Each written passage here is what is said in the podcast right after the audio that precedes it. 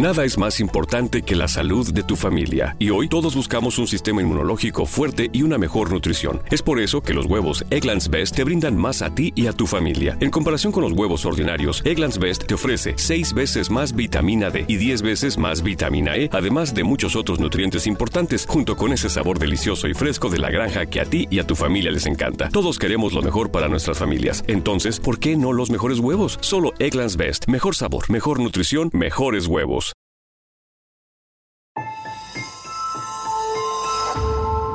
Durante años, se pensó que el Yeti vivía en los Himalayas. ¡Bienvenidos al Himalaya! Hoy, después de una extensiva investigación, sabemos que no es así. El Yeti está en México. Y este es su espacio. Yo, check this out.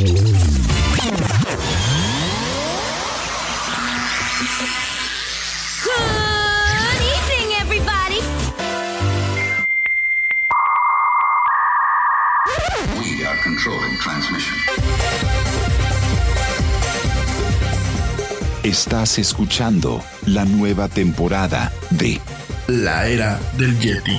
Tecnología, actualidad, arte, música, entretenimiento, política y mucho más en este espacio. La era del Yeti.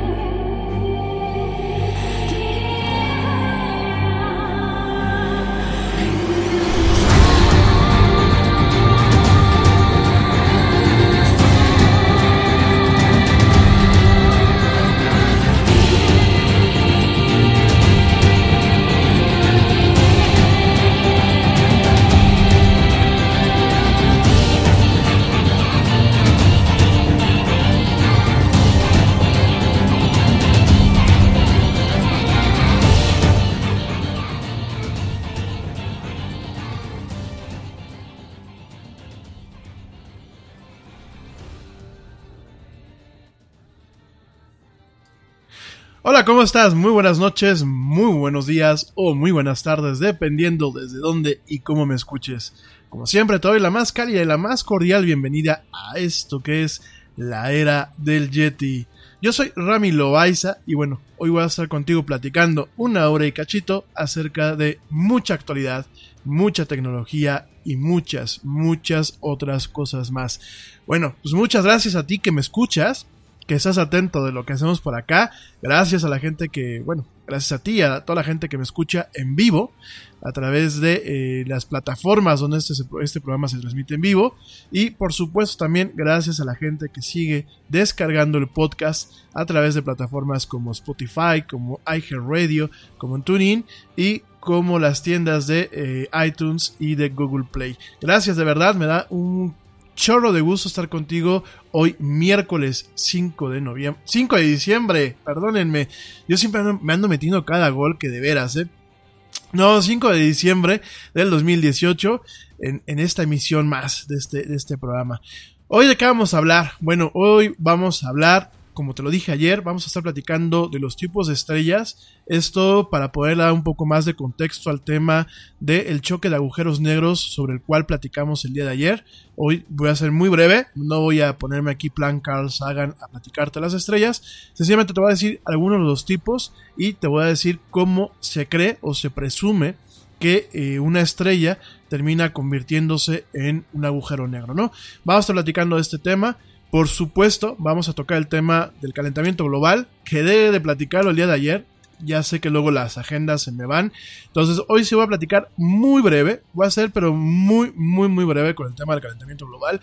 Lo único que te voy a platicar es qué es o qué se cree que es cuáles son aquellos datos que respaldan de que hay un fenómeno de calentamiento global y bueno, esto pues ya te, ya te dejo yo que tú hagas el vínculo con lo que platicamos la semana pasada de los efectos en la salud que se tiene ya directamente con ese tema del calentamiento global. También hoy te voy a platicar de este sistema de detección de mentiras utilizando los ojos, tal y como lo habíamos platicado el día de ayer. Eh, voy a platicarte un poquito acerca también de eh, el, peor operador de telefonía móvil aquí en México en cuanto a servicio de clientes, pero el mejor en cuanto a señal. Por ahí hay algunas, algunas sorpresas. Y eh, para mañana, para mañana te voy a dejar la plática, porque es una plática larga y tendida, acerca de este neurocientífico en el cual se piensa que él tiene la llave para una inteligencia artificial eh, tal y como la hemos visto, pues ahora sí que en la televisión, en el cine, en las novelas de ciencia ficción, ¿no? De eso vamos a platicar mañana. Yo sé que ayer lo dije que lo iba a platicar, pero bueno, al final se nos cambió un poquito la agenda eh, con la llegada de Ernestito Carbó. Pero bueno, mañana vamos a platicar ese tema y de otros. Y hoy, pues vamos a platicar principalmente de lo que te acabo de comentar. En fin, eh, por supuesto, antes de arrancar, quiero, como siempre, mandar un saludo muy cariñoso, muy cordial a mi gente que me escucha, no solamente aquí en México, sino también quiero mandar un saludo muy cordial y muy cariñoso a la gente que me escucha en Estados Unidos, a la gente que me escucha en Canadá, a todos aquellos que me escuchan en Guatemala, sobre todo un abrazo muy fuerte a mi primo Edgar, este, que en parte, gracias a a los conocimientos pues que él me compartió en su momento y él me, contagió la pasión por las computadoras, pues en parte a él, pues hoy, hoy hay Yeti por acá, ¿no? Entonces un saludo y un abrazo a mi primo Edgar que está allá en, Guatemala, saludo también a mi gente en, Colombia, de verdad, que, que, que toda madre son. No quiero decir que que los, que, que los demás países no lo sean, pero la verdad es que de, Colombia me mandan unos comentarios, no solamente positivos, ¿eh? también por ahí me mandan un par de jalones de orejas, que los estoy tomando muy en cuenta, pero la verdad qué, qué cálidos son, qué, qué a toda madre son, yo la verdad este, quiero mucho a la gente en Colombia, Digo, yo me considero un ciudadano del mundo, quiero a todo el mundo, pero en general quiero muchísimo a la gente en Colombia. Les mando un saludo muy, muy afectuoso desde aquí. También a mi gente en Costa Rica, eh, los ticos son muy agradables. Yo he tenido puras buenas experiencias también con ustedes, así que les mando un saludo muy fuerte. En Chile me siento muy privilegiado que me escuchen. Eh, sé que a veces son un poco más exigentes allá en, este, en esta partecita de América Latina. Entonces me honra muchísimo que me escuchen también. Un fuerte abrazo. Saludos también allá en Panamá, en Puerto Rico. Fíjense, en Puerto Rico yo hace hace 18 años tenía un par de amigas que conocí por internet, que eran eh, Génesis y Damaris. La verdad, este, también gente muy agradable en Puerto Rico, una, un- una ciudadanía que lucha con salir adelante constantemente a pesar de los problemas que pueden llegar a tener, a pesar de los desastres naturales que luego experimentan. De verdad me quito muchísimo el sombrero. En general, me quito el sombrero con toda mi gente de América Latina que me da el privilegio, me da la oportunidad de llegar a sus oídos, que me regalen un poquito de su tiempo. De verdad, un saludo muy afectuoso y mil gracias. Espero pronto poder ir a visitar a cada, a cada uno de los países. Por ahí me siguen invitando en Costa Rica, que a ver cuando voy a dar una conferencia. Por ahí un par de, de- de amigas allá en Colombia, pues también ya me mandaron ahí que a ver cuándo, cuándo voy y visito, sobre todo las ciudades de eh, Bogotá y de Cali. Ojalá, ojalá Dios me dé vida y ojalá la vida nos ponga en el camino pues, para irlos a visitar, para ir a platicar con ustedes y bueno, para sobre todo pues ser eh, parte, parte de esta comunidad global pues que ya tenemos ahorita de lo que es la era del Yeti. Esto pues en todo lo que es las Américas. También quiero mandar saludos, por supuesto también en Argentina, saludos a mis amigos que me escuchen en Argentina. Si se me olvida alguien, no es mala onda, no tengo aquí abierta la, la, hojita de cálculo donde, ven- donde vienen todas las estadísticas. Pero bueno, si se me olvida alguien, igual les mando saludos. Eso en las Américas. Y fuera de América, saludos a mi gente que me escucha en Reino Unido. Hay eh, tanto mi amiga Joe, mi amiga, mi querida amiga Joe, te mando un besote, un abrazote, este, te quiero muchísimo. Y también sé que hay, hay más gente escuchándome por allá, les mando un saludo. Si tienen chance de comunicarse y decirnos por qué me escuchan, quiénes son, bueno, por lo menos eh, de qué país son y qué hacen por allá, pues platíquenme. También a mi gente que me escucha en Alemania, eh, gente que me escucha ya, por supuesto, en mi madre patria, ya en España, en Madrid, en Tenerife. Les mando un saludo muy fuerte. La verdad, este, yo dejé un poquito de mi vida allá en la madre patria cuando viví pues cinco años por allá. Eh, son eh, pues un, un pueblo, una ciudadanía que quiero mucho. Son también pues como si fueran hermanos. Eh, en el término de Iberoamérica, en el término cultural, pero también por, por todo lo que me dieron cuando yo estuve por allá. Entonces también les mando un fuerte saludo. También les mando saludos a Alemania, Alemania, a mi amiga Ale Dressler y a sus roomies que me escuchan. De verdad me honra muchísimo. Eh, me honra más que se desvelan. También les mando un fuerte saludo. Eh, mando saludos también a gente en Francia que me, que me ha estado escuchando. No sé quiénes sean. Si tienen ganas de reportarse, pues díganlo. Y también les mando saludos a mi gente que me escucha en Suecia. Eh, por ahí ya me llegaron un par de comentarios. Yo pensé que eran latinos, no. Hay un par de personas que me escuchan en Suecia que son, eh, son suecos. Me dijeron que por favor no dijera sus nombres. Pero bueno, son suecos y están aprendiendo español y les gusta mucho el programa y lo utilizan para practicar. Gracias por escucharme allá en Suecia. Hay más gente, porque las estadísticas nos dicen que hay más gente. Entonces, pues por favor levanten la mano y díganme qué hacen por allá y cómo dieron con este programa. Gente que me escucha en Suiza, también les mando un fuerte saludo. Y bueno, en general a toda la gente que me escucha en todas las partes del mundo. De verdad, un saludo muy afectuoso, muy fuerte. Como decimos aquí en México, un abrazo muy fuerte y muy sentido y mi más profundo agradecimiento. Cada vez que yo termino el programa me mandan lo que son las estadísticas de, de la sesión, de la emisión. Eh, posteriormente me llegan las estadísticas de, bueno, pues todo lo que son las descargas a posteriori de, de los programas. Y la verdad, no dejo de sentirme halagado, pero con mucha responsabilidad, pues directamente de ver que cada día tengo más audiencia y que no solamente tengo más audiencia, sino que tengo audiencia en todas las partes del mundo. De verdad, creo que es un regalo, sobre todo pues, para alguien que arranca con un tema que no está cobijado por ninguna televisora, ni por ninguna radiodifusora, ni tiene la fama que tienen a lo mejor unos youtubers. Me honra muchísimo y de verdad, de corazón, aprovecho hoy, miércoles 5 de diciembre, pues para decirles de verdad con, con mucho sentimiento, muchas, muchas gracias. Oigan, eh, voy a arrancar de lleno ya con el programa. Por ahí tengo varios comentarios que me han estado mandando, los voy a ir contestando fuera del aire. Hay algunos que mañana voy a contestar, mañana nos vamos a tomar este también un ratito del programa para contestar. Y déjenme les comento dos cosas rápidamente. Eh, estoy planeando y bueno, pues eso va a depender también de, de qué tanto, tanto eh, participen ustedes. Estoy planeando hacer un, eh, una emisión especial, esta sí no en vivo, sino totalmente grabada. Una emisión especial que a lo mejor quedaría eh, los viernes, directamente que se transmita los viernes, aunque la gente que me escucha en el podcast lo, podrá escuchar eh, el día que quieran. Es una emisión que se llama Pregúntale al Dr. Yeti. Eh, muchos me hacen un chorro de preguntas técnicas o un chorro de preguntas, por ejemplo, de investigación, eh, de ciencia, cuestiones que, bueno, ya la me tienen un poquito picado y estoy pensando hacer específicamente un espacio de una hora, no va a ser en vivo, eh, lo vamos a estar sacando los viernes y es una hora sencillamente para contestar preguntas, ¿no?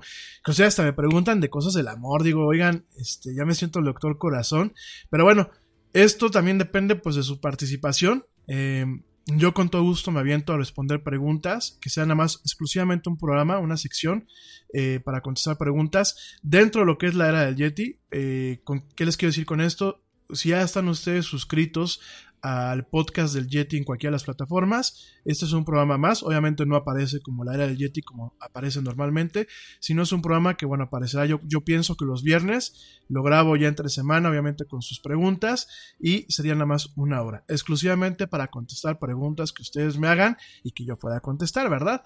Esa es la primera, el primer aviso. ¿Cómo lo vamos a hacer? Bueno, de aquí al próximo miércoles, mándenme todas las preguntas que tengan de tecnología, de seguridad, de computación y eh, de medios digitales. Ahorita nada más van a ser estos cuatro. Mándenme todas. Si yo acumulo mínimo ocho, y digo mínimo ocho porque es lo que más o menos calculé para poder explayarme a gusto en un programa.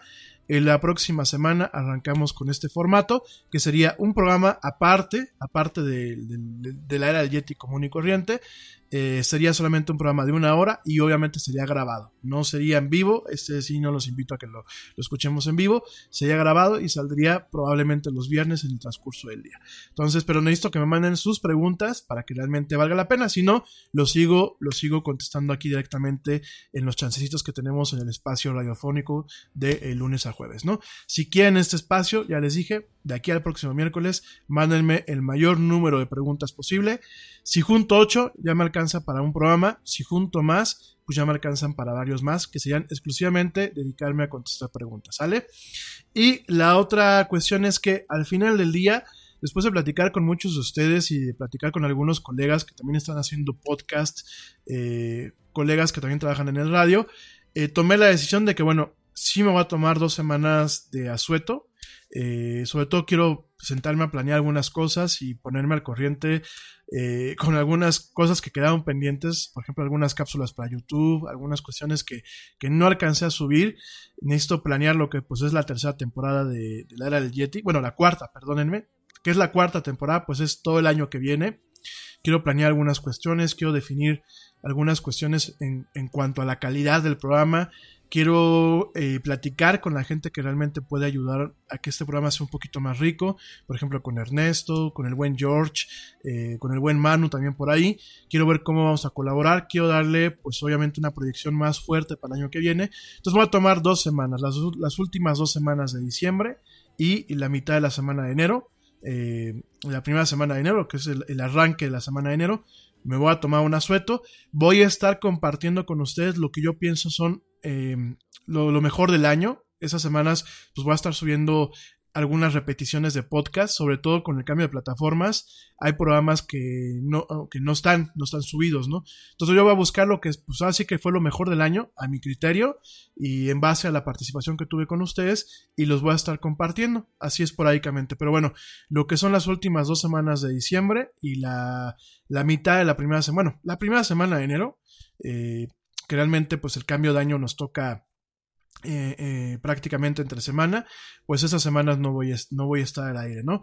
Déjenme, se los digo qué días exactamente no son, espérenme, déjenme abrir el calendario, porque así como decir, nada más así. Miren, no voy a estar, eh, salimos del aire, salimos de, del aire el día, el día, el día 20, que es jueves, jueves 20 de diciembre, salimos del aire, o sea, nos vamos a tomar ahí un, unos días y no vamos a estar transmitiendo ni la semana del, del 24, que es lunes 24, ni la, sema, ni la semana del 31, este, que bueno, ya, ya nos agarra lo que es el principio de enero. Nos vamos el día jueves 20 de vacaciones y regresamos sin falta el día lunes 7 de enero. 20 de diciembre dejamos de transmitir en vivo Igual el podcast, eso va a seguir. Este, los podcasts que ya están grabados, pues los pueden seguir, los pueden seguir escuchando.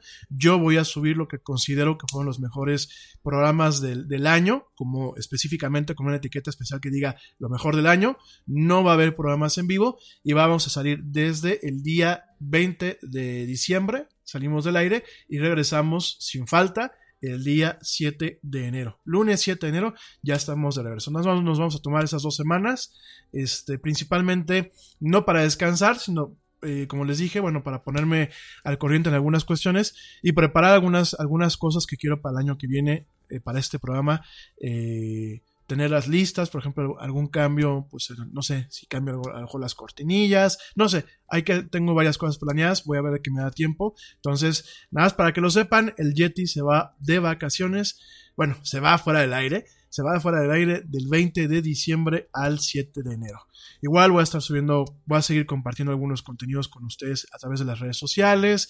Eh, voy a estar subiendo las cápsulas que tengo pendientes con ustedes a YouTube. Bueno, diferentes cosas, ¿no? Y arrancamos con la cuarta temporada, lo que es la cuarta temporada de la era del Yeti, arrancamos directamente el 7 de enero.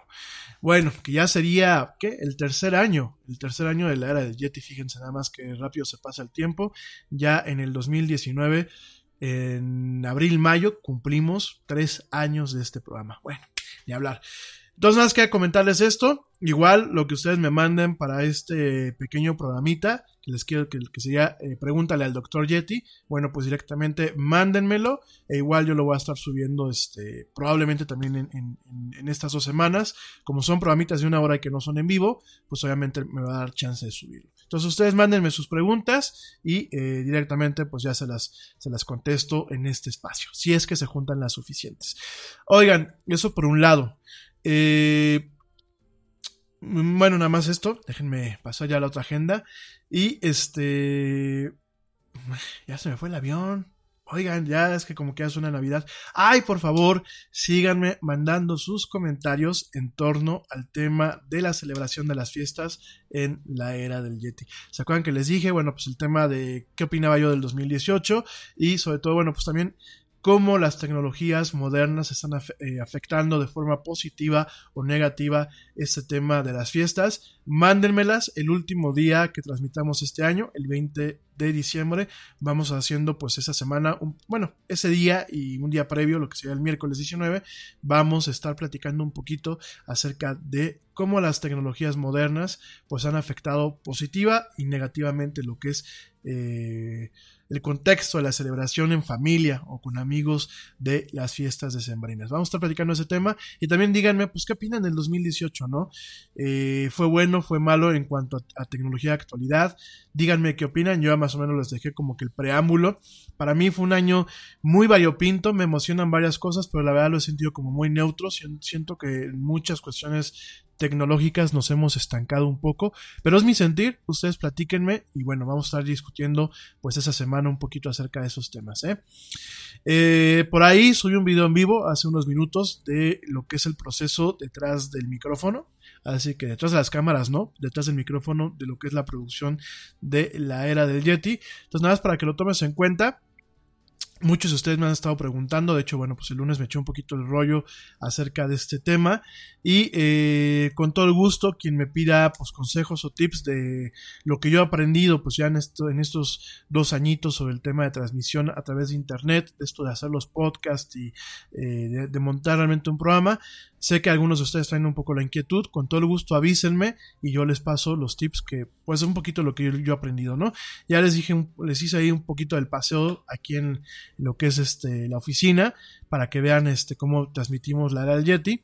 Es un equipo todavía muy modesto, a pesar de que, como yo os dije, pues hay cosas que son eh, un lujo en el sentido que son un tema de más comodidad.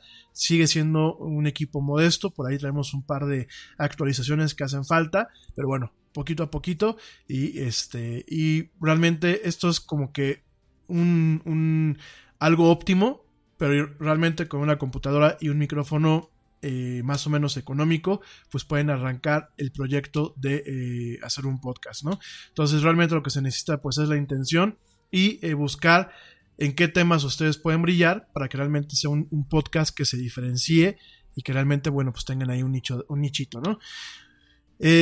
Bueno, ahí se los dejé, está en la página de la del Yeti. Échenle un ojo si quieren saber un poquito del proceso. Ya poquito a poquito les iré compartiendo a lo mejor una cápsula un poco más especializada, desde inclusive cómo se un guion, todo ese tipo de cosas, es para la gente que tiene un poquito de inquietud, ¿no? Y sobre todo que sepan que pues sí, el hacer un podcast, porque por ahí alguien me decía el otro día, ay, güey, al final más te sientes a platicar, ¿no? No, realmente el hacer un podcast y una transmisión en vivo, porque aquí no solamente es el podcast, es la transmisión en vivo, pues sí requiere, eh, sobre todo para poder tener una, una oportunidad de brillar en un, en un entorno que ya está muy saturado de ese tipo de contenidos, sí requiere cierto profesionalismo, ¿no? Y sí requiere ciertas herramientas, sí requiere eh, ciertas cuestiones. Y bueno, pues poco a poco les iré compartiendo un poquito el proceso para que si el día de mañana ustedes se quieren lanzar a hacer esto, pues no les digan, ah, si nada más es sentarse a hablar. No, si hay un proceso que se debe de seguir, eh, si hay cuestiones que se deben de seguir. Y aunque el arranque de un programa de radio o de un programa de, de un podcast como este realmente no requiere mucho equipo. Obviamente, conforme va creciendo la audiencia, conforme vas cargando en tus hombros la responsabilidad de hacer un programa con una buena calidad, no solamente en contenido, sino, sino técnica, que se escuche bien, que se escuche lo mejor posible en cualquier plataforma y eso, pues sí requiere invertir en equipo, sí requiere invertir en una conexión lo más estable posible y sí requiere pues invertir en habilidades hasta para uno mismo, ¿no? Por ahí hay cuestiones que yo tengo que trabajar, eh, por ejemplo en temas de dicción, en temas eh, de, de cuidar el tema de las muletillas, algunos detalles que bueno, es un tema que es un trabajo continuo, no crean que nada más es este, practicas un rato y ya no, es un tema continuo, por ejemplo, pues el mejorar la dicción, el mejorar el tema de eh, la entonación, el tema, por ejemplo, algo que me estuvo fallando estas últimas semanas y se los comparto, al momento de hacer un programa en vivo, yo no puedo cortar, o sea, tengo que someterme un poquito a los cortes, eh, a los cortes musicales, que en algunas partes el corte musical sirve para también pasar comerciales. Entonces, este, la mayoría de ustedes escuchan ahorita directamente música, pero en su momento, bueno, y hay plataformas que le meten un comercial, ¿no? Entonces, este, eh, son cortes que yo planeo, eh, usualmente planeo con, lo, con, el equipo de cabina o, planeo con el proveedor, pero eh, usualmente pues tengo yo la prerrogativa de hacer los cortes el día que no se hace el corte, bueno, no pasa nada, pero bueno, eh, últimamente el que tiene la, la, prerrogativa de hacer los cortes, yo por un tema de mantener pues, a la audiencia enganchada, no hago muchas cortes, ¿no? Entonces me he dado cuenta estas últimas semanas que luego no eh, tengo la disciplina de diafragma de respiración y de manejo eh, de la garganta y luego estoy llegando al, al, final de los programas prácticamente sin aire, ¿no? Entonces, por ejemplo, eso es algo que tienes tú que tomar en cuenta, sobre todo en programas largos o sobre todo si vas a ser locutor de radio, porque por ahí me han escrito algunas personas que están estudiando comunicación que me dicen, pues pásame algunos tips. Parte de los tips es, eh, en el momento que tú quieres ser locutor, es tener disciplina de diafragma, que es eh, cómo respirar, cómo manejar el diafragma y sobre todo mantenerla porque hay días que a lo mejor a uno se le olvida, eh, no se debería de olvidar, pero hay, un, hay, días que de todos modos a uno se le olvida y pues te pasa, sobre todo en programas muy largos y sobre todo en programas donde, por ejemplo, luego estoy yo solo, ¿no? Ahorita afortunadamente pues ya Netito nos acompaña los días lunes con el tema de, eh, de deportes, la idea es que, bueno, pues más gente poco a poco me, me vaya acompañando, pero sí muchas veces se vuelve un tema cuando uno está solo, en donde se pierde esta disciplina y luego te estás ahogando o luego se te reseca eh, todo lo que es el sistema respiratorio, eh, se empieza a quedar uno ronco y no es ronquera por forzar la voz, sino muchas veces por la falta de disciplina, ¿no? Entonces son ejercicios que se tienen que practicar. El tema de la adicción, cómo se maneja, bueno, yo cuando estuve en, un taller de teatro me decían ponte una, un lápiz o ponte una, una pluma en la lengua, ligerita, o sea, un lápiz o una pluma delgadito, póntelo en la lengua e intenta hablar, ¿no? Entonces, delante del espejo. Fue algo que pues, yo en su momento carecía mucho de la adicción y este, porque usaba brackets y los brackets muchas veces te dejan pues con una mala adicción aunque no lo quieras. Entonces, este, fue ejercicios que tuve que hacer cuando estuve en la carrera que me tocó tener talleres de noticias. Eh, igual, cuando me tocaba pasar al frente, pues había que practicar el tema de la adicción, si no te reprobaban. Y bueno, ahorita pues es lo mismo, ¿no? Es, aunque tú ya seas o te consideres un locutor, ya tienes un rato hablando y que tienes experiencia, siempre es bueno volver a tocar este tipo de ejercicios para no perderlos y sobre todo para que se te escuche, ¿no? Y se te escuche bien. Uno piensa, sobre todo cuando se está escuchando uno mismo, uno piensa de que pues sí, se escucha uno bien y sin ningún problema, ¿no? Pero luego me escucho yo en el coche, sobre todo cuando voy manejando o luego que tengo algunos ratos libres y escucho el programa, por ejemplo, del día anterior, eh, digo, ay, en la torre, ¿no? Aparte de ciertos errores que luego uno comete, pues el tema de la adicción, ¿no? Entonces, pues, pues parte otro consejo, hay que estar haciendo ejercicios. Eh, Aquí yo traigo mucho ejercicio del teatro y mucho ejercicio de lo que yo aprendí en la carrera, pero yo te recomiendo que busques algunos ejercicios en internet, eh, ejercicios para mejorar la adicción. Hay unos creo que son más modernos y un poquito más fáciles de hacer, ¿no? Entonces realmente te voy a ir compartiendo ese tipo de tips. Eh, me va a dar mucho gusto que tres o cuatro personas que luego me mandan constantemente de esos temas, eh, se dediquen a hacer podcast, e inclusive, bueno, pues como lo platiqué con algunos de ustedes, me va a dar mucho gusto en algún momento, pues poder hacer crossovers y tener podcast no solamente del área del Yeti en, conjunto, sino de los programas que ustedes están planeando. Bueno, ya me eché mucho rollo. Ya sin más preámbulos, nos vamos eh, solamente para finalizar el tema del calentamiento global. ¿Qué es? Porque la semana pasada te platicaba esos artículos de The Lancet, ¿no? En donde decían que, bueno, el cambio climático ya está afectando lo que es directamente eh, la salud, la salud, no solamente con el tema de las vías respiratorias, sino también con el tema de ciertas enfermedades que eh, no proliferaban y que ahora proliferan por los cambios, el cambio climático y el calentamiento general, ¿no? El término calentamiento global principalmente se refiere hay, dos cuestiones, ¿no? Hay un cambio climático, que el cambio climático, bueno, pues ocurre de forma natural eh, en la Tierra como tal. El cambio climático eh, es una serie de fenómenos que se derivan pues, a partir del funcionamiento climático, ¿no? Eh, también se derivan mucho de cómo funcionan las mareas, de cómo es el tema de las corrientes de agua fría, de agua cálida, etcétera, ¿no? Hay un fenómeno que es el cambio climático en general que ocurre de forma natural y lo que es el calentamiento global que eh, muchas veces el término se utiliza de forma intercambiable pero sí hay que hacer un poquito esta separación. El calentamiento global el término se refiere directamente a todo ese calentamiento que se ha observado desde tiempos preindustriales y que se piensa o se tiene vinculado o correlacionado con lo que son las actividades humanas que lo han ocasionado, ¿no? Sobre todo en el contexto de lo que es el efecto invernadero. ¿Qué es el efecto invernadero? A grosso modo es eh, cuando se libera demasiado CO2, demasiado eh, dióxido de carbono en lo que es la atmósfera, el dióxido de carbono no se disuelve o no se dispersa rápidamente. Y de hecho por cómo está constituida la atmósfera de la Tierra, cómo se eh, funciona lo que son las diferentes capas eh, atmosféricas y cómo funciona realmente pues toda esta física, física y dinámica ambiental, hay que recordar que a mayores altitudes eh, menores cantidades de oxígeno y de nitrógeno, que bueno, son una, uno de los gases que se encuentran directamente en la atmósfera. La atmósfera se va volviendo pues un poquito más delgadita a altas, a, altas o, a grandes altitudes. Y bueno, eh, lo que son gases pesados, como lo puede ser el CO2, llega un momento en que se quedan eh, suspendidos directamente por encima de ciertos límites en lo que es la atmósfera, ¿no? Ahí te voy a platicar un poquito más con detalles esa parte, ¿no? Entonces, ¿qué pasa? Eh, lo que es eh, el efecto invernadero, este dióxido de carbono lo que hace es que, bueno, cuando llega al sol, el sol eh, transmite o irradia lo que es radiación ultravioleta y radiación infrarroja y radiación calorífica en general.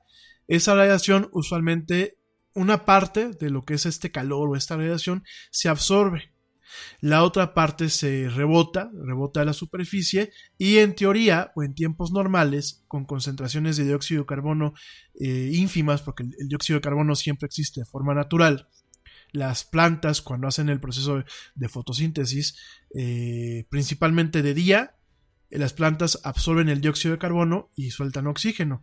De noche hacen un proceso totalmente inverso. Entonces, el dióxido de carbono siempre ha existido. Lo malo es cuando se encuentra en saturaciones en concentraciones como las que hoy en día estamos teniendo y acompañada de otro tipo de elementos como lo puede ser plomo, plomo suspendido en la atmósfera o bien otro tipo de partículas suspendidas. Entonces, ¿qué pasa? Esta radiación solar, eh, en vez de salir, en vez de rebotar y salir y de que la, la temperatura se mantenga con cierta estabilidad, al momento que rebota, o sea, rebota de la superficie, vuelve a rebotar directamente con esta capa de contaminantes que está suspendida y vuelve a, llegar a la superficie de la Tierra, ¿no?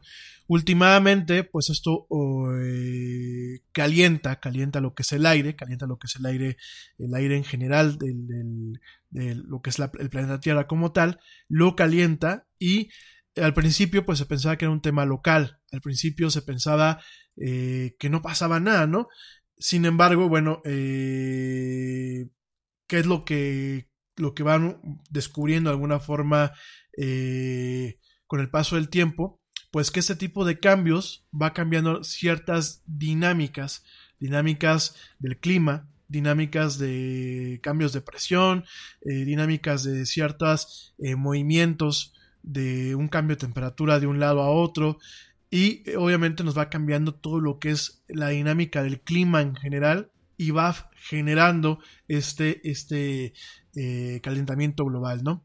Este efecto invernadero, que en inglés recibe el nombre de Greenhouse Effect, bueno, pues directamente eh, se deriva, se deriva a ciertos tipos de gases, gases de invernadero si se le conocen, gases de greenhouse, como viene en inglés, y lo que pasa con estos gases, estos gases, eh, que pues es el CO2, ciertas partículas suspendidas, azufre, porque inclusive, bueno, pues hay ciertos, ciertas concentraciones de azufre en, la atmósfera derivado de la actividad industrial y, y, también mucho de este efecto invernadero proviene no solamente de la, de la actividad industrial, sino cosa curiosa, también proviene de inclusive actividades eh, ganaderas. El tener cierto tipo de ganado también provoca que se tengan emisiones que terminan generando este tipo de gases nocivos que más allá de que muchas veces nos llegan a nuestros pulmones, generan pues este tema de este cambio dinámico del clima y las afectaciones que estamos teniendo, ¿no? Entonces, eh, principalmente, te digo, eh, lo que es el efecto invernadero, te lo resumo, es la radiación solar que se absorbe, se, absorbe eh, por parte de la Tierra. Parte de esta radiación la absorbe directamente lo que es la Tierra y el océano. Esto alcanza a calentarse hasta 14 grados centígrados con esta radiación. Parte de todo este componente después eh, rebota sin embargo, bueno, cuando, cuando este rebote eh, llega a esta parte de la atmósfera, donde tenemos estos, eh, estos gases, directamente este, esto, esta radiación rebota de nuevo, mucha de esta radiación se queda pues de alguna forma suspendida en el ambiente, esta radiación calorífica, y últimamente eh, se piensa que bueno, pues son una cifra de prácticamente 235 watts por metro cuadrado eh, que absorbemos de la radiación solar. Eh, de estos 235 watts por metro cuadrado, lo que realmente termina eh, rebotando al final del día son solamente 40. Todo lo demás pues queda directamente dentro de lo que es el contexto de pues el contexto de la Tierra, todo el, no solamente eh, la parte de la atmósfera, sino todo lo que está allá por debajo y directamente pues esto se queda aquí generando a largo plazo pues lo que es el calentamiento global, ¿no? Ahora bien, calentamiento global pues hemos encontrado que desde desde 1880 eh, que son desde, desde donde se tiene registro de los cambios de temperatura bueno, desde 1880 hasta el 2017 estamos viendo que se tiene prácticamente eh, un aumento de hasta un grado, un grado centígrado eh, en lo que es la temperatura general de lo que es la Tierra y el océano. Esto es de forma anual. Fíjense, desde 1880 al 2000 al 2017 tenemos pues un aumento eh, de un prácticamente en promedio de un grado, un grado eh, al año, un grado centígrado al año, lo cual nos da pues, prácticamente un promedio en general, una media en general de 14.19 grados centígrados que ha aumentado desde 1880 hasta la fecha, ¿no? Entonces esto es un tema bastante eh, preocupante, ¿por qué? Porque directamente la Tierra es un, la Tierra, el ecosistema terrestre, y bueno, no el ecosistema terrestre, todo el montón de ecosistemas terrestres eh, que tienen, obviamente, nuestro planeta, dependen muchas veces de equilibrios que prácticamente están sustentados con palillos. Van a decir ustedes, oigan, pues la madre naturaleza, qué tonta es. No, no se trata de un tema de tontería. En sistemas tan complejos como lo es un sistema planetario que mantiene vida, porque últimamente nuestro planeta parte de lo exótico que lo hace es que hasta el día de hoy pues es el único planeta que el ser humano ha descubierto que tiene las capacidades para mantener vida y para mantenerla por periodos hasta el momento bastante longevos de, tiempo. Entonces, en ese sentido, cualquier cambio, cualquier cambio, aunque sea muy gradual, genera pues directamente cambios eh, en cascada y que pueden alterar dramáticamente el funcionamiento de los ecosistemas y en este caso del clima, no solamente durante un breve tiempo, sino en este caso, pues a corto, mediano y largo plazo, ¿no? El tema de los equilibrios, bueno, aquí hay un tema que es también, eh, hay teorías como la teoría del caos que dicen que, bueno, los sistemas más complejos pues tienden a caer en un caos o bien son sistemas que entre mayor grado de complejidad tienen, pues es más fácil que cualquier factor externo eh, pueda afectar sus delgados equilibrios. Y en este caso, bueno, uno puede pensar 14 grados es poco, no, 14 grados no es poco, porque fíjense, vamos a hacer un contexto. Cuando uno, eh, por ejemplo, en una ciudad tiene una temperatura de 28 grados, ya hace bastante calor, ¿no? Uno a nivel de ser humano ya siente bastante calor.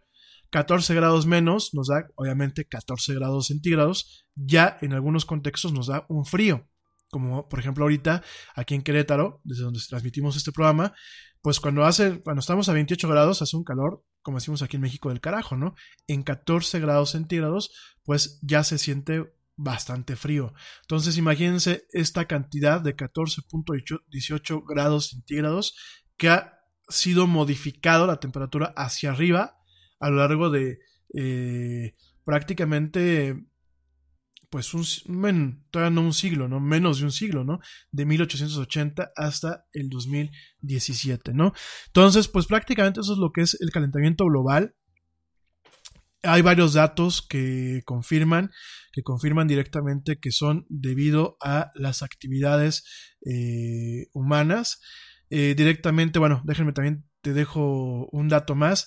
De 1906 a 2005, la temperatura promedio de la superficie de la Tierra eh, aumentó 0.18 eh, grados centígrados.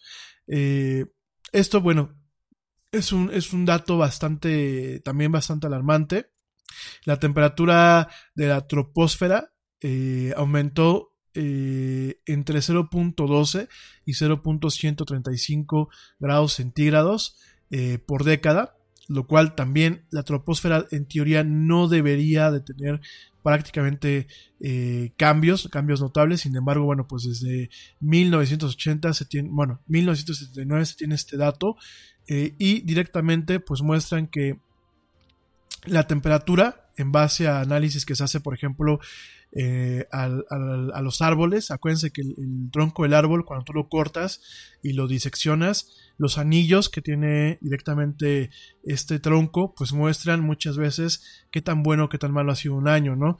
Directamente, pues lo que son los troncos, lo que es el permafrost, que es un tipo de hielo que se encuentra directamente eh, en el polo norte y en el polo sur, eh, directamente lo que son cierto tipo de rocas, pues nos dan una idea de cómo fue la temperatura en el pasado.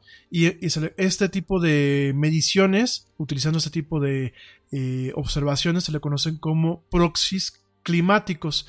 Y bueno, en base a estos proxies climáticos, se muestra que la temperatura relativamente siempre fue estable alrededor de los 1000 o 2000 años previos a 1850 con eh, fluctuaciones muy, muy ligeras como el periodo de calentamiento medieval o la pequeña edad de hielo, pero son realmente fluctuaciones muy breves. Estas fluctuaciones que se están teniendo ahorita son preocupantes principalmente por, la, por el, el, tamaño de la fluctuación y además por el breve tiempo en el que se dan estas fluctuaciones, ¿no? Eh, Además de esto, bueno, pues no solamente nos basamos en todo esto que te estoy diciendo, sino también se basa, por ejemplo, en las corrientes de agua caliente, en las temperaturas de agua cálida y de agua fría directamente en algunas partes de los mares. Eh, hay, hay regiones del mar que están registrando temperaturas cálidas en comparación a lo que era el estándar. ¿A qué me refiero con cálidas? Es decir, si por ejemplo en, una parte del mar se registran temperaturas en promedio de entre 5, 6, 7 grados, pues obviamente cuando de pronto tienes eh, un aumento, un aumento aunque sea de décimas de una década para la otra, ya es un aumento considerable que no solamente afecta por el cambio de las corrientes marítimas y por el tema de los desplazamientos de agua que últimamente terminan modificando el clima, sino también terminan afectando en muchos aspectos por eh, los mecanismos o los, los ecosistemas eh, de vida que hay en los mares, ¿no? Acuérdense que en los mares, amigos, no solamente hay eh, pececitos, crustáceos, pulpitos y coralitos, ¿no? Hay eh, seres microscópicos que son el zooplancton y el fitoplancton eh, que directamente pues son eh, en ocasiones la base la base de las pirámides alimenticias de los animales y de los seres vivos marítimos. Entonces cuando hay cambios cambios en la temperatura de agua aunque sean ínfimos a nuestros ojos muchas veces este tipo de cambios hacen que ciertos tipos de zooplancton dejen de proliferar ¿Por qué? Porque cambian las corrientes y ya no se pueden reproducir o ya no pueden llegar como antes se eh, llegaban, o bien directamente porque son cambios que a este tipo de animalitos son muy sensibles y directamente se les ocasiona un problema y ya no pueden eh, reproducirse como antes se reproducían. ¿Y qué pasa? Afectas pues a todos los demás animales que están por encima de la pirámide. Entonces por ahí también tenemos una afectación eh, también tenemos con el tema del, eh, fitoplancton, que también pues en ocasiones eh, puede ocasionar que cierto tipo de algas, como el sargazo, pues directamente prevalezcan en temporadas que no deben de, de, prevalecer o en cantidades que no deben de prevalecer, ¿no? Las algas, fíjense, las algas, así son los equilibrios en la Tierra, ¿no? Hay cierto tipo de algas que sirven para purificar y mantener el agua, el agua de los océanos, de una forma. Pero el equilibrio es tan, tan delicado que cuando ese tipo de algas, la población se sale fuera de control, ¿qué pasa? Empiezan a absorber el oxígeno del agua y empiezan directamente a hacerla un agua muerta o un agua de muerte y animales que requieren del oxígeno de esa agua empiezan a enfermarse y empiezan a, morir. Entonces, por ejemplo, tenemos lugares donde cuando se rompe este equilibrio, proliferan ese tipo de algas y directamente, bueno, ocasionan desastres directamente a lo que son los ecosistemas naturales, ¿no? De hecho, es muy similar a lo que pasa, por ejemplo, aquí en México, en ciertos lagos, en ciertas lagunas, eh, en ciertos ríos en donde luego tenemos el, famoso este lirio. El lirio en ciertas cantidades es necesario para purificar el agua. ¿Por qué? Porque muchas veces este lirio se come o permite que hayan ciertos animales que se coman pues los desperdicios que generan los demás animales que están en estos tipos de, ecosistemas eh, acuáticos, ¿no? Pero ¿qué pasa cuando hay demasiado lirio? Bueno, directamente mata, mata a los lagos, mata a los cuerpos acuosos y mata a las lagunas, ¿no? Ya tenemos, por ejemplo, este tipo de, de situaciones, por ejemplo, en el lago, en el lago de Xochimilco, donde hay varios canales que no, no tienen vida, no tienen vida acuática, porque tenemos ciertos tipos de lirio que realmente le han dado al traste, se comen directamente eh, el oxígeno son lirios que proliferan muchas veces por eh, un tema del, ser humano, de las actividades humanas. Y, bueno, directamente todo esto va ocasionando al final del día, al momento que tú tienes, por ejemplo, un cuerpo acuoso, donde eh, la luz del sol o la radiación eh, calorífica se absorbía y, o bien rebotaba. Y cuando empiezas tú a tener pues, cuerpos de agua opacos o cuerpos de agua donde directamente este tipo de algas evitan que no se pueda absorber de forma adecuada o que se tenga un, una, un sobre, eh, sobreabsorción, porque hay ciertos eh, cuerpos acuosos que tienen inclusive sobreabsorción. ¿Qué es lo que pasa? Últimamente terminan modificando eh, el clima de forma local en esas regiones y a la larga terminan modificando lo que es el clima en general, ¿no? Entonces, pues esto nos termina ocasionando problemas, eh, problemas severos, en donde, por ejemplo, tenemos derretimiento de eh, ciertas capas de hielo glacial. Obviamente eso a la larga termina eh, ocasionando que los niveles del agua del mar, el, el, nivel de los océanos, pues terminan aumentando. Se piensa que en algún momento pueden llegar a tener eh, afectaciones de inclusive inundar ciertas ciudades. Hay varios panoramas muy poco eh, pues prometedores en donde vemos ciudades como Nueva York, vemos ciudades de la costa en donde directamente se termina inundando por obviamente este eh, aumento en los niveles del agua de los océanos y de los mares. Obviamente, pues terminamos viendo cambios eh, climáticos donde ciertas estaciones son más ríspidas que otras. Por ejemplo, hemos tenido veranos mucho más cálidos y tenemos una, una, una media, una media y un registro anual en donde cada invierno, de que cada verano desde hace prácticamente dos décadas, ha ido la temperatura en aumento y no ha, no ha reducido. Cada verano ha sido ligeramente más cálido que el anterior, ¿no? Tenemos inviernos mucho más fríos, tenemos lluvias en lugares donde no había lluvias, por ejemplo, principalmente en ecosistemas desérticos, tenemos eh, nevadas en donde usualmente no deben de haber nevadas. Y en general tenemos un cambio, un cambio eh, general, no solamente en el modelo climático, no solamente en el modelo de lo que es el, el medio ambiente como tal, sino también tenemos cambios en la biosfera, tenemos eh, extinciones de ciertas especies y una, una, reducción en la diversidad de ciertos ecosistemas. tenemos, por ejemplo, eh, que la presión, la presión de eh, temperaturas en aumento ha ocasionado que las abejas eh, lleguen a sus límites fisiológicos e inclusive pues, nos estamos topando con estos fenómenos en donde hay colonias enteras de abejas que se están extinguiendo. Entonces, tenemos, por ejemplo, ese tema. Tenemos un estudio del 2012 en donde, por ejemplo, el aumento de la absorción del CO2 en los mares afecta a los cerebros y los, el sistema nervioso central de ciertos, ciertas especies de peces e impacta su habilidad para escuchar, para olfatear y para poder evadir a depredadores, ¿no? Entonces por ahí podemos tener un tema de directamente de reducción en ciertas en ciertas colonias en ecosistemas y el aumento de ciertos depredadores también eh, también por ahí se tiene un tema de que presume que hay un, aumento en la acidificación de los océanos que está causando una disrupción total, sobre todo por ejemplo en ciertas estrellas y lo que te acaba de decir en el plancton. Eh, por ejemplo hay ciertas estrellas, ciertas estrellas marinas que directamente eh, se empiezan a enfermar. Entonces hay partes de sus eh, cuerpos que se empiezan a calcificar cuando ellas todavía están vivas. Y bueno, eso está ocasionando directamente un problema en donde el CO2, el dióxido de carbono que se disuelve directamente en el océano, pues está acidificando y está acabando con colonias enteras de estrellas marinas e inclusive de eh, plancton y, también de, de, ciertos tipos de coral, ¿no? Eh, esto, bueno, pues es un tema muy preocupante también. Eh, y bueno, directamente lo que yo te decía la semana pasada, ¿no? Porque muchas veces uno puede platicar del cambio climático y del calentamiento global y a lo mejor nos vale, ¿no? Nos vale porque uno dice, bueno, pues está haciendo mucho frío, ah, me pongo un suéter y me pongo una chamarra. Ah, está haciendo mucho calor, bueno, pues está más rico para irnos a la playa, ¿no?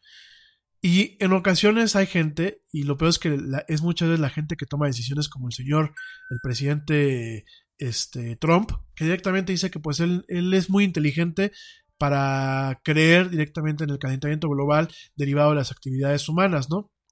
Hay varios vínculos, hay varias mediciones, hay un trabajo que ya viene desde hace prácticamente 20, 30, eh, 20, 30 años con este tipo de modelos, con este tipo de mediciones que de alguna forma nos van dando que sí, efectivamente a partir del periodo preindustrial hasta la fecha, nosotros hemos modificado eh, con nuestra actividad y con nuestro crecimiento lo que es el clima.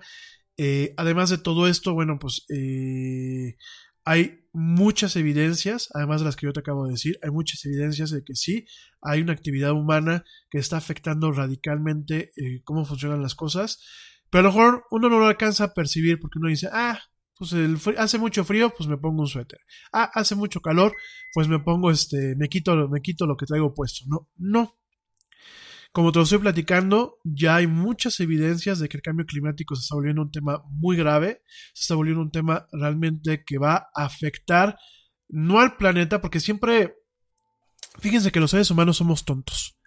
Siempre eh, nos queremos quitar la responsabilidad al decir, es que vamos a luchar por nuestro planeta, porque nuestro planeta, eh, si, si seguimos contaminándolo, lo vamos a afectar y lo vamos a acabar, ¿no?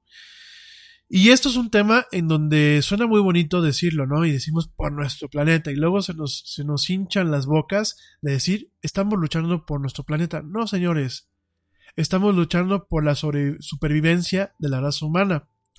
Porque si acabamos con los seres vivos en general eh, del planeta, los, los seres vivos eh, que, que podemos palpar y nosotros mismos, el planeta va a seguir y dentro de los confines del planeta Tierra existen ciertos seres vivos, como los famosos, este...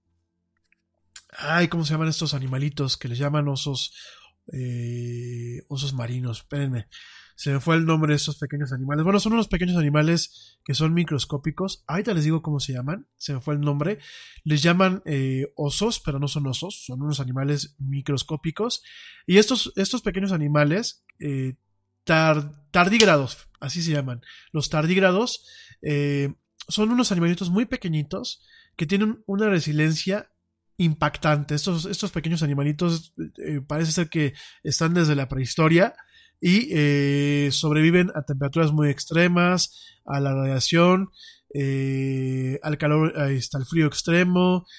bueno, son animados, estos animalitos microscópicos, los tardígrados, tienen una capacidad impresionante de resiliencia, pueden hibernar durante tiempos indefinidos y volver a, la vida. Entonces son animales muy interesantes y mira, lo que voy con todo esto es, el día de mañana, a lo mejor en unos 100 o 200 años, podremos saber el ser humano haber acabado con todos los seres vivos eh, de orden mayor, principalmente seres vivos eh, pluricelulares, y basados en, células eh, procariontes, probablemente acabemos y acabemos con nuestra propia existencia. Pero el planeta ahí va a seguir y muy seguramente habrán ciertos eh, tipos de vida escondidos entre las rocas, en los volcanes, en las profundidades del mar, que a lo mejor sea la oportunidad que están esperando para evolucionar y volver a poblar el planeta. Creo que hay que dejarnos hacer estas pajas mentales y decir, vamos a hacerlo por el planeta. No, vamos a hacerlo por nosotros y vamos a hacer, hacerlo por los seres vivos que nivelan el entierro tienen aquí, por los ecosistemas que no preguntaron si querían que el ser humano evolucionara y les dieran en la madre a estos ecosistemas, ¿no? Entonces, eh, hay que hacer cambios, obviamente, y hay que dejar de pensar de forma egoísta y sobre todo date cuenta que los efectos a lo mejor tú ya los estás sufriendo. No solamente con el mucho frío o mucho calor. Los estás sufriendo con el tema de alergias, alergias que a lo mejor eh, no sabías que tenías y ahora se te presentan porque estás expuesto a cierto tipo de, alergénicos que en su momento no estabas expuesto por este cambio climático. Eh, asma, el tema del asma ha ido en aumento en muchas poblaciones, sobre todo de países industrializados, pero ha ido en aumento en las últimas décadas. Y el asma es una situación muy grave, inclusive es una enfermedad que mal controlada es una, enfermedad debilitante. Entonces tenemos temas de asma y tenemos temas de microbios y de ciertos eh, agentes virales que han tenido de nuevo pues un aumento por estos cambios de temperatura y bueno, ya si le sumamos la idiotez del ser humano con esos movimientos antivacunas y antimedicinas y anticiencia, e inclusive antitransgénicos, porque los transgénicos, te lo vuelvo a repetir, no son malos. Bueno, de verdad estamos haciendo un caldo de cultivo para realmente los demonios que puedan ocasionar pandemias y acabar pues con una parte buena de la población humana. Entonces, eh, ya lo estamos viendo, ya lo estamos sufriendo, el cambio climático ocasionado, el calentamiento global, cambio climático ocasionado por la actividad humana. Ya te dije el tema industrial, el cambio, eh, la explosión demográfica, esto de que tenemos más población en el día a día, eh, la actividad ganadera, cierta, cierta actividad ganadera, eh, el desdén que tenemos nosotros como, como, raza humana por nuestras playas, por nuestros recursos naturales, temas por ejemplo como el fracking, como cierto tipo también de explotación petrolera, bueno, todo esto está ocasionando definitivamente daños que ya lo dijeron los científicos, tenemos, cada día tenemos un eh, menor grado de maniobra en cuanto a tiempo y en cuanto al, al, máximo nivel de grados que puede seguir aumentando la temperatura antes de que se llegue a un punto del no retorno. Ya lo han dicho los científicos, creo que nadie quiere entender, el señor Trump no quiere entender, aquí el señor Andrés Manuel tampoco quiere entender, el señor quiere poner más plantas de carbón, quiere seguir explotando petróleo, quiere quitar granjas eólicas, eh, y no solamente estos dos señores, ¿no? Hay varias partes en el mundo en donde quieren seguir contaminando a diestra y siniestra, donde no se quiere invertir en ciencia moderna, donde todavía se quiere invertir en cuestiones de la revolución industrial y vamos a llegar a un punto en donde realmente vamos a dañar de forma irreversible el clima. ¿Y qué va a pasar?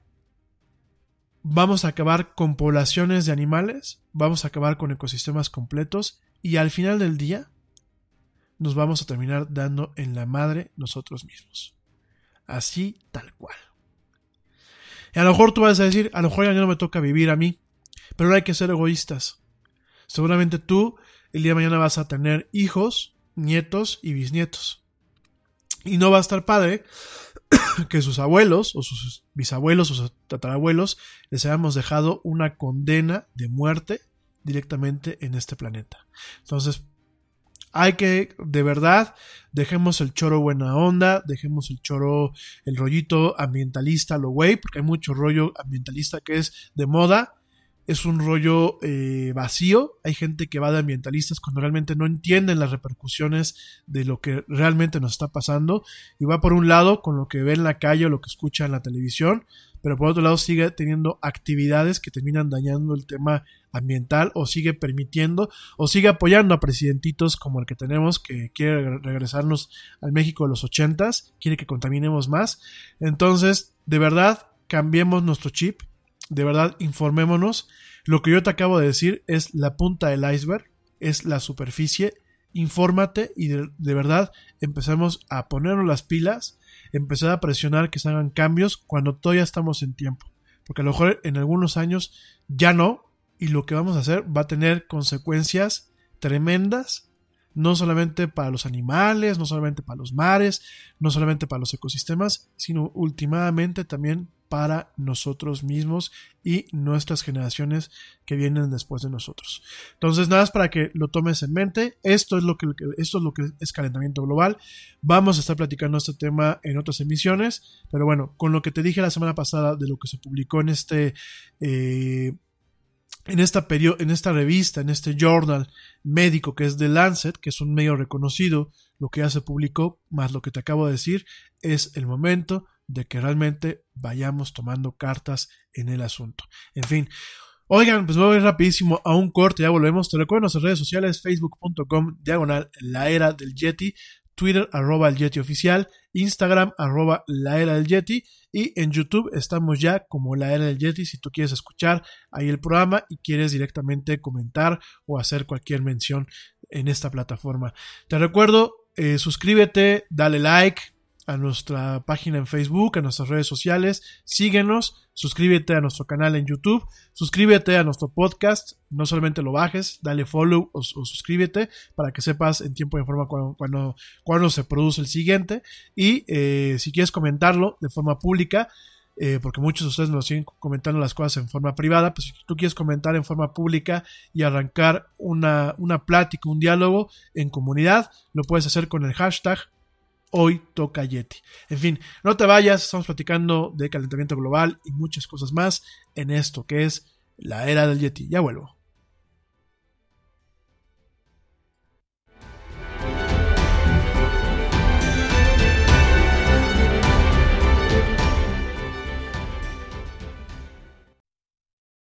Yo, check this out.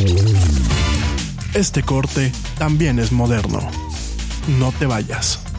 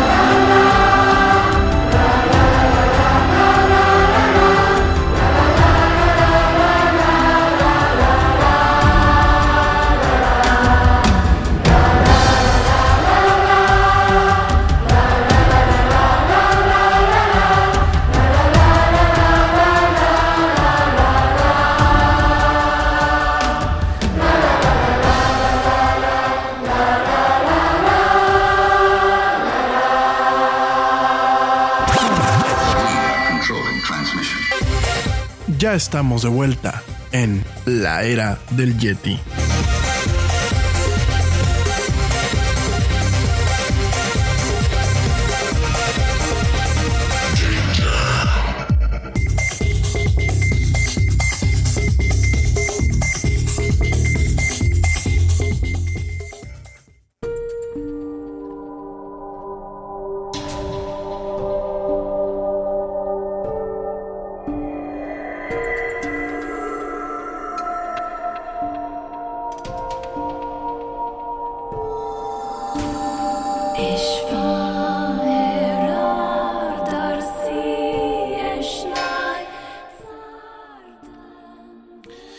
Estamos de vuelta en esto que es la era del Yeti. Gracias a todos por sus comentarios, gracias a todos por escucharme hasta este punto del podcast. Oigan, efectivamente, hay un tema que no comenté al principio del programa, pero sí está en la descripción y en el título. Es el tema de Tumblr. ¿Te acuerdas que yo el lunes te platicaba que Tumblr es una plataforma de microblogging? Esta plataforma Tumblr pues ya tiene ya tiene muchos ayeres de que existe. Tumblr principalmente lo que se suben son imágenes, fotos, pequeños poemas, pequeñas frases, pues eso es microblogging.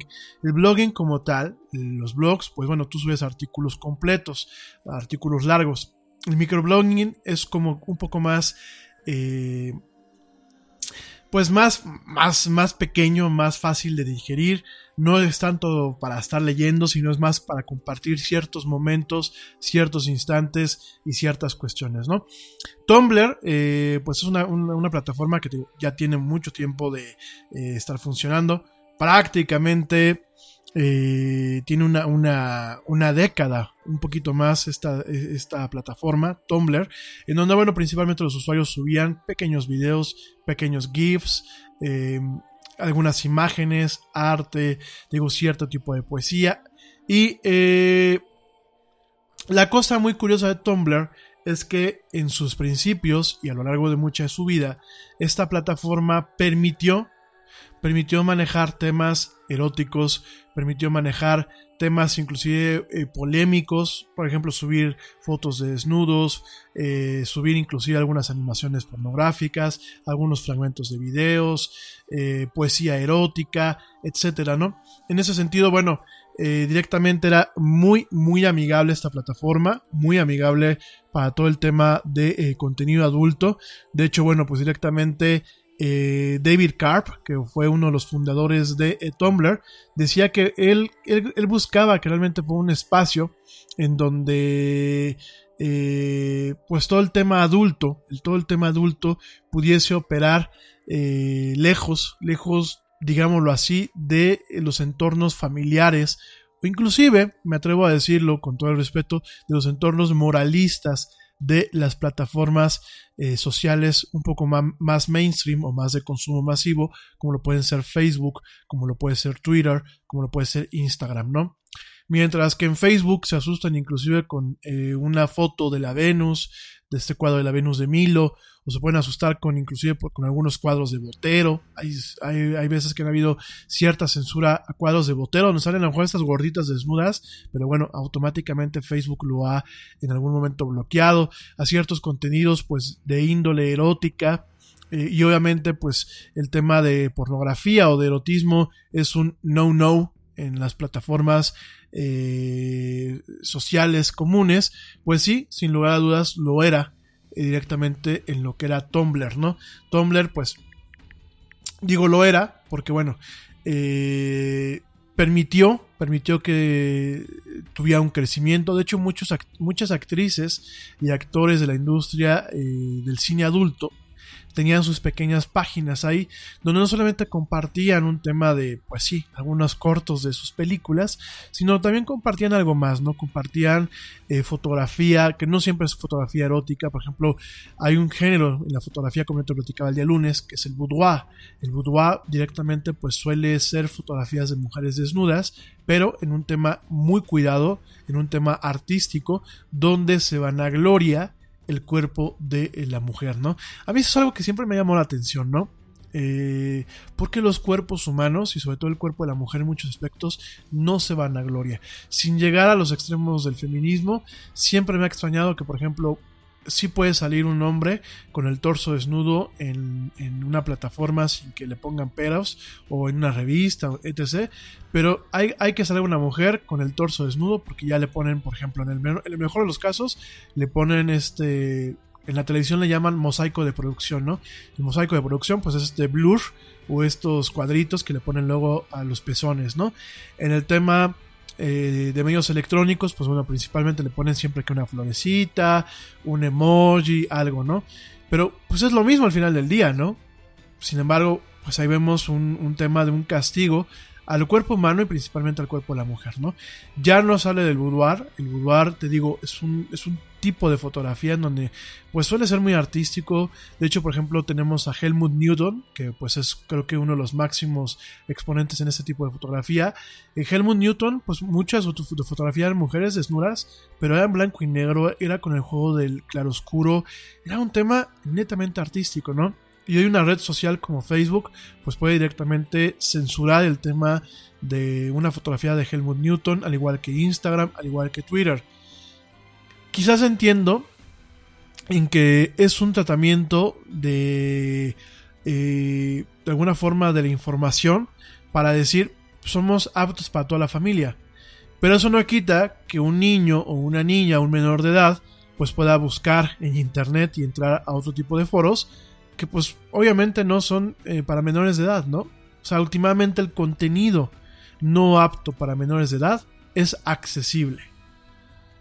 Entonces, eh, a mí, de hecho, quiz- quizás me atrevo yo a pensar que a lo mejor si, eh, si existiera en una plataforma masiva como Twitter o como Facebook, pues quiero pensar que a lo mejor el contenido sería mejor monitoreado por los padres o mejor eh, guiado por los padres que ahorita con medios que, pues por ejemplo, los padres no conocen, ¿no?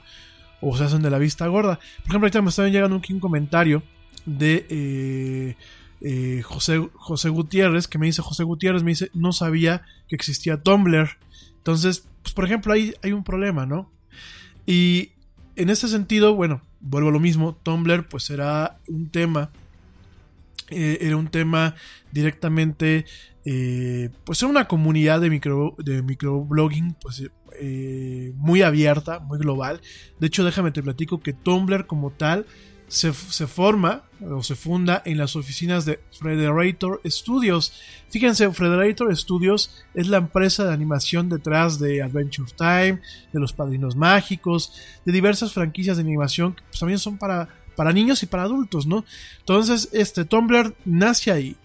O sea, Tumblr de alguna forma intenta llevar lo mejor de la apertura eh, de la posmodernidad pues a un tema netamente accesible. Y bueno, nos topábamos pues con de todo un poco, ¿no? Nos topábamos con todo tipo de, eh, de, de, ¿cómo se llama? De contenidos, ¿no?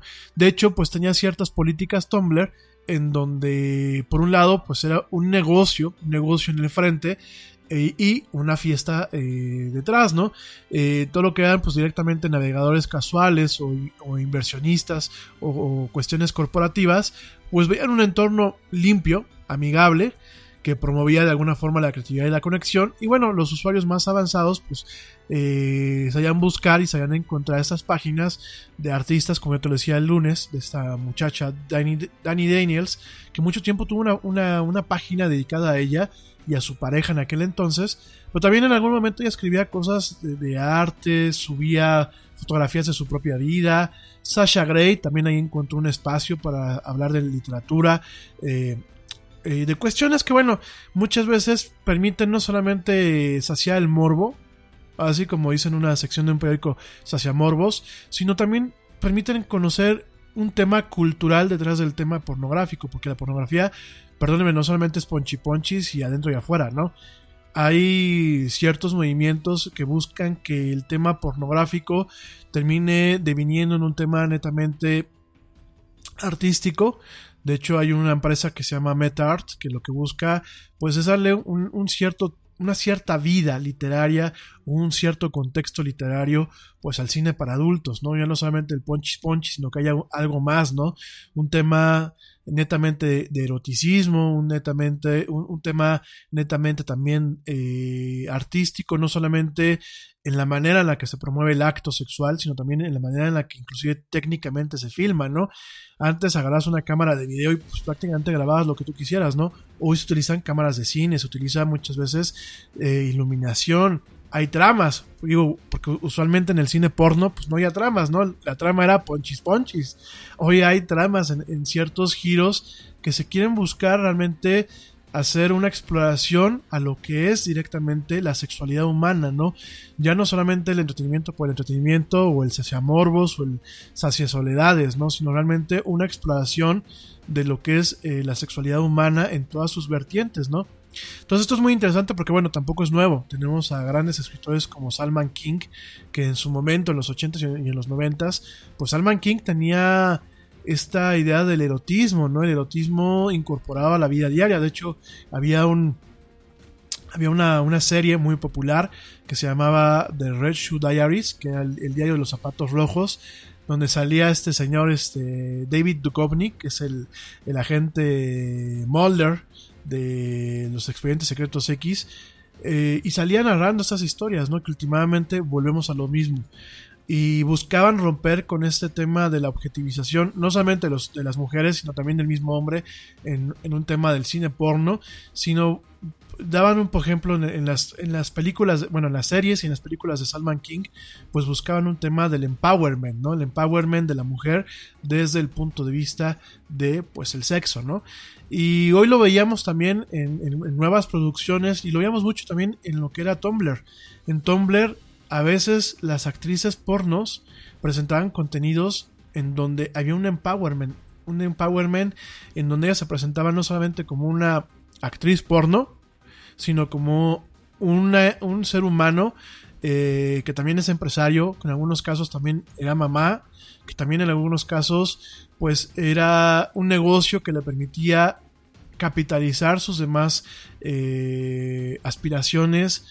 Vemos a mucha chava que trabaja en, en el cine porno, que lo mejor es una realidad que ya en algún momento les platicaré con detalle.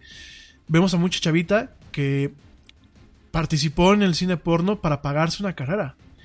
Y cuando después terminan la carrera y encuentran otro trabajo, te das cuenta que a lo mejor ellas sean biólogas, ellas sean astrofísicas, ellas eran este, administradoras de empresas y dejan el negocio en el momento en que ya, ya no tienen por qué llevarlo, ¿no? Eh, se pueden tomar muchos puntos de vista acerca de lo que es la industria del cine para adultos, eh, no solamente en el tema pornográfico como tal, sino también en el cine erótico, lo que llaman el softcore. Se pueden tomar muchas eh, perspectivas, incluso el tema del negocio del escort, de la prostitución. Definitivamente son cuestiones muy complejas. Hay muchas aristas, hay muchas formas de verlo. Hay partes negativas que sí, marcan negativamente a, un ser humano o a un grupo de seres humanos. Hay partes positivas que, por ejemplo, pues como mucha gente lo dice, me permitió a mí pagarme una carrera, me permitió salir a mí de, mi- de una casa donde era sufría abusos verbales y físicos, me permití salir de un entorno quizás de calle y construir una vida, porque a lo mejor en ese momento era lo que yo tenía al alcance. Entonces, no podemos juzgar, nada más por juzgar, no podemos aplicar nuestro espectro o nuestro lente moral a todo el mundo y no podemos sobre este lente juzgar o prejuiciar a la gente. Hay muchas cosas detrás de eso y bueno, de alguna forma Tumblr pues eh, era, era un, un- oasis o una isla, una, una, una tierra franca, una tierra eh, segura para ese tipo de contenidos, ¿no? Inclusive, bueno, en el 2013 el balance, este, este equilibrio funcionaba entre la actividad para la familia a vista de todos, así que en, todo lo que era eh, la parte que se muestra la tienda, y en la trastienda, pues un tema de eh, netamente para adultos, ¿no? En el 2013, el 11 un 11.4% de los 200.000 personas que eran usuarios de Tumblr eran directamente eh, con contenidos para adultos, ¿no?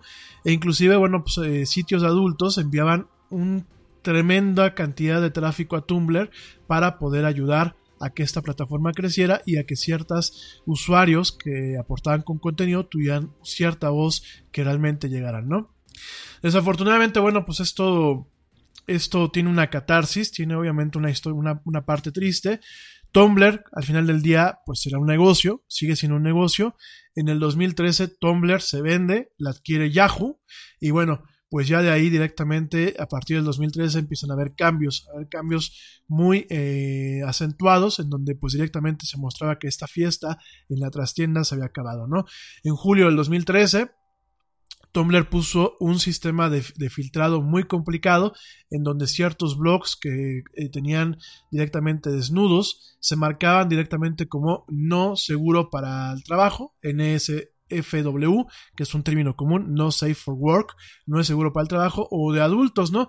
Directamente eh, con una etiqueta que hacía que ciertos blogs de adultos desaparecían directamente de la búsqueda y de las etiquetas, ¿no? Algo que más adelante se le conocería como shadow banning, que el shadow banning es no te prohíbo que estés en la plataforma, sencillamente te quito cualquier forma de acceso para que el usuario pueda descubrir tus contenidos, ¿no? Entonces, eh, esto pues fue de alguna forma un, precursor de lo que estamos viviendo hoy en día. Eh, empezó a haber pues un tema netamente en donde se empezó, se, empezó a filtrar directamente todo este trabajo, todas estas cuestiones. Por ahí, eh, en algún momento, pues eh, Tumblr pasa a ser propiedad de Verizon. Eh, directamente, pues el Carp, que era uno de los creadores y fundadores, directamente dejan lo que es el liderazgo.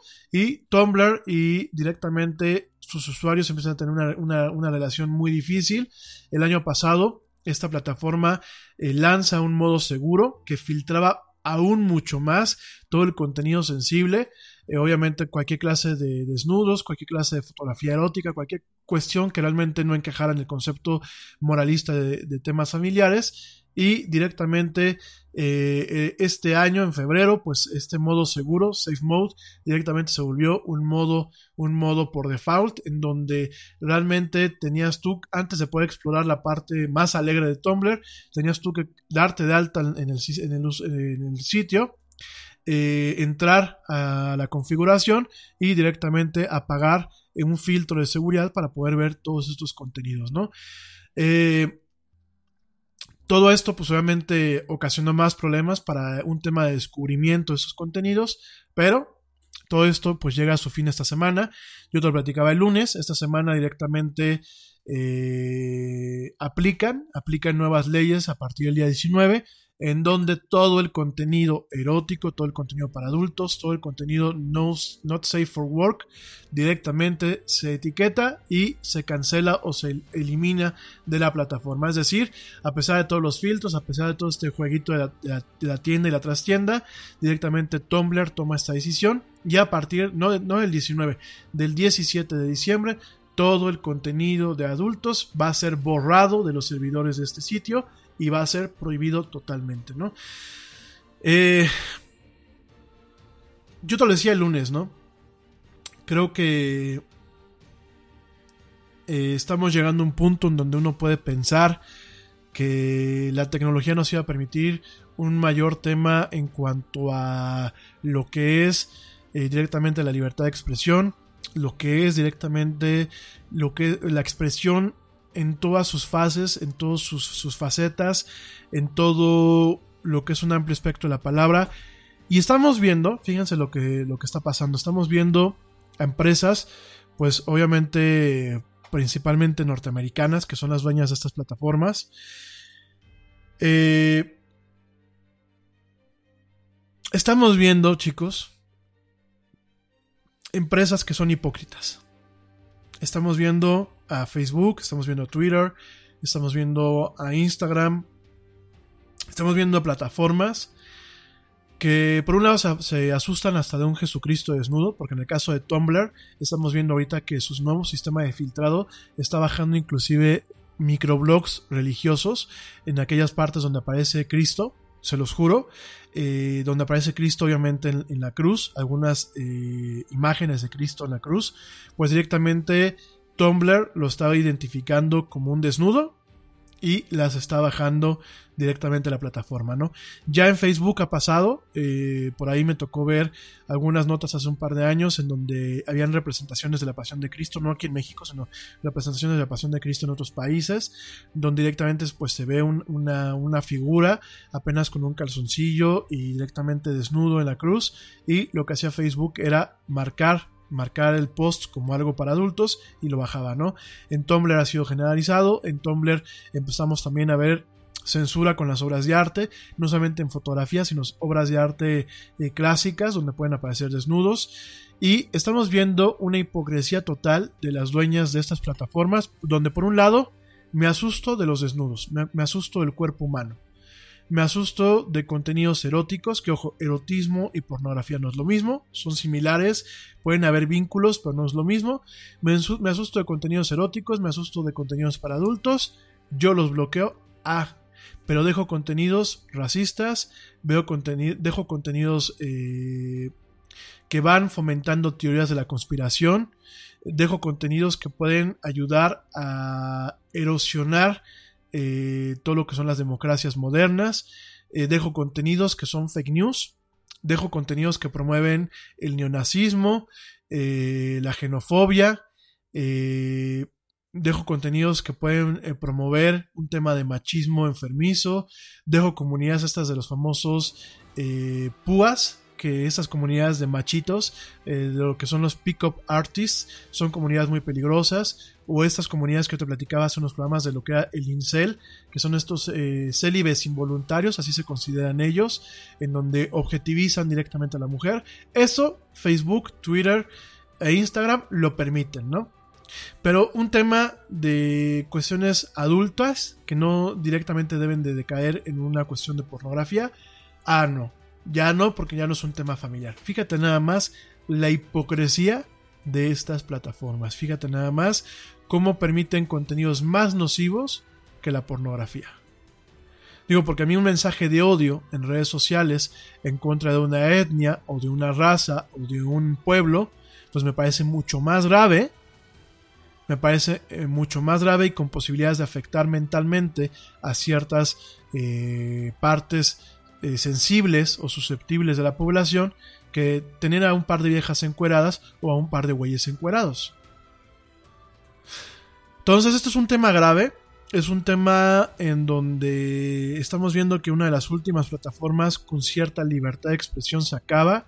Estamos viendo que las corporaciones en Estados Unidos definitivamente son moralistas cuando les conviene, pero son hipócritas en lo que es en general.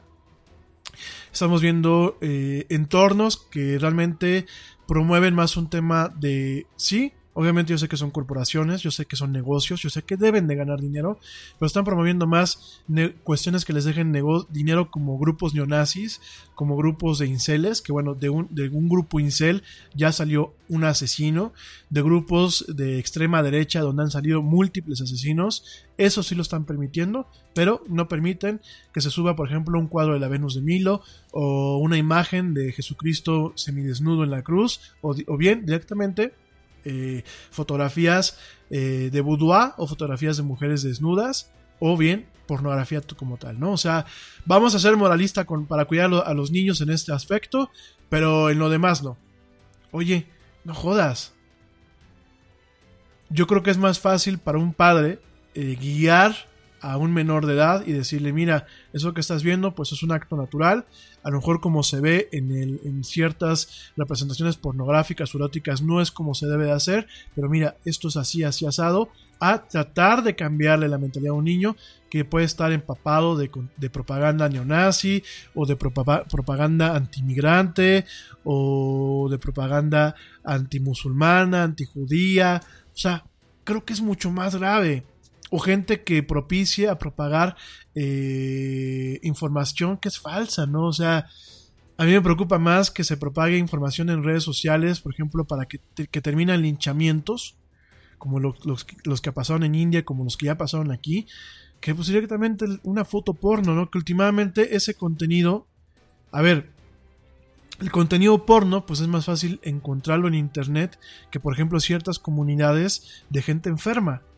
es mucho más fácil eh, encontrarlo, ¿no? Tú buscas eh, porn y lo primero que te aparece es Pornhub, ¿no? Que es un sitio del que hemos hablado aquí en, en diversas ocasiones, ¿no?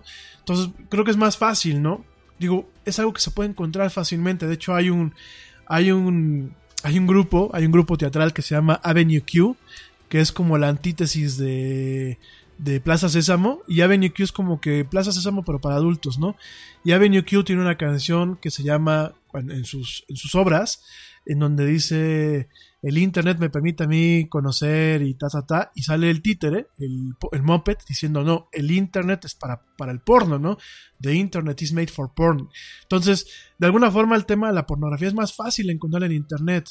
Creo que las plataformas de redes sociales sí deben de tener sus, sus filtros, sí deben de tener sus salvaguardas, pero creo que hay que en- empezar a entender que es un contenido más fácil. En cambio, una comunidad de ultraderecha, una, una comunidad de asesinos, una comunidad incel, una comunidad xenófoba, muchas veces pues tienes que buscar realmente con precisión para encontrar estas comunidades y no es tan fácil entrar.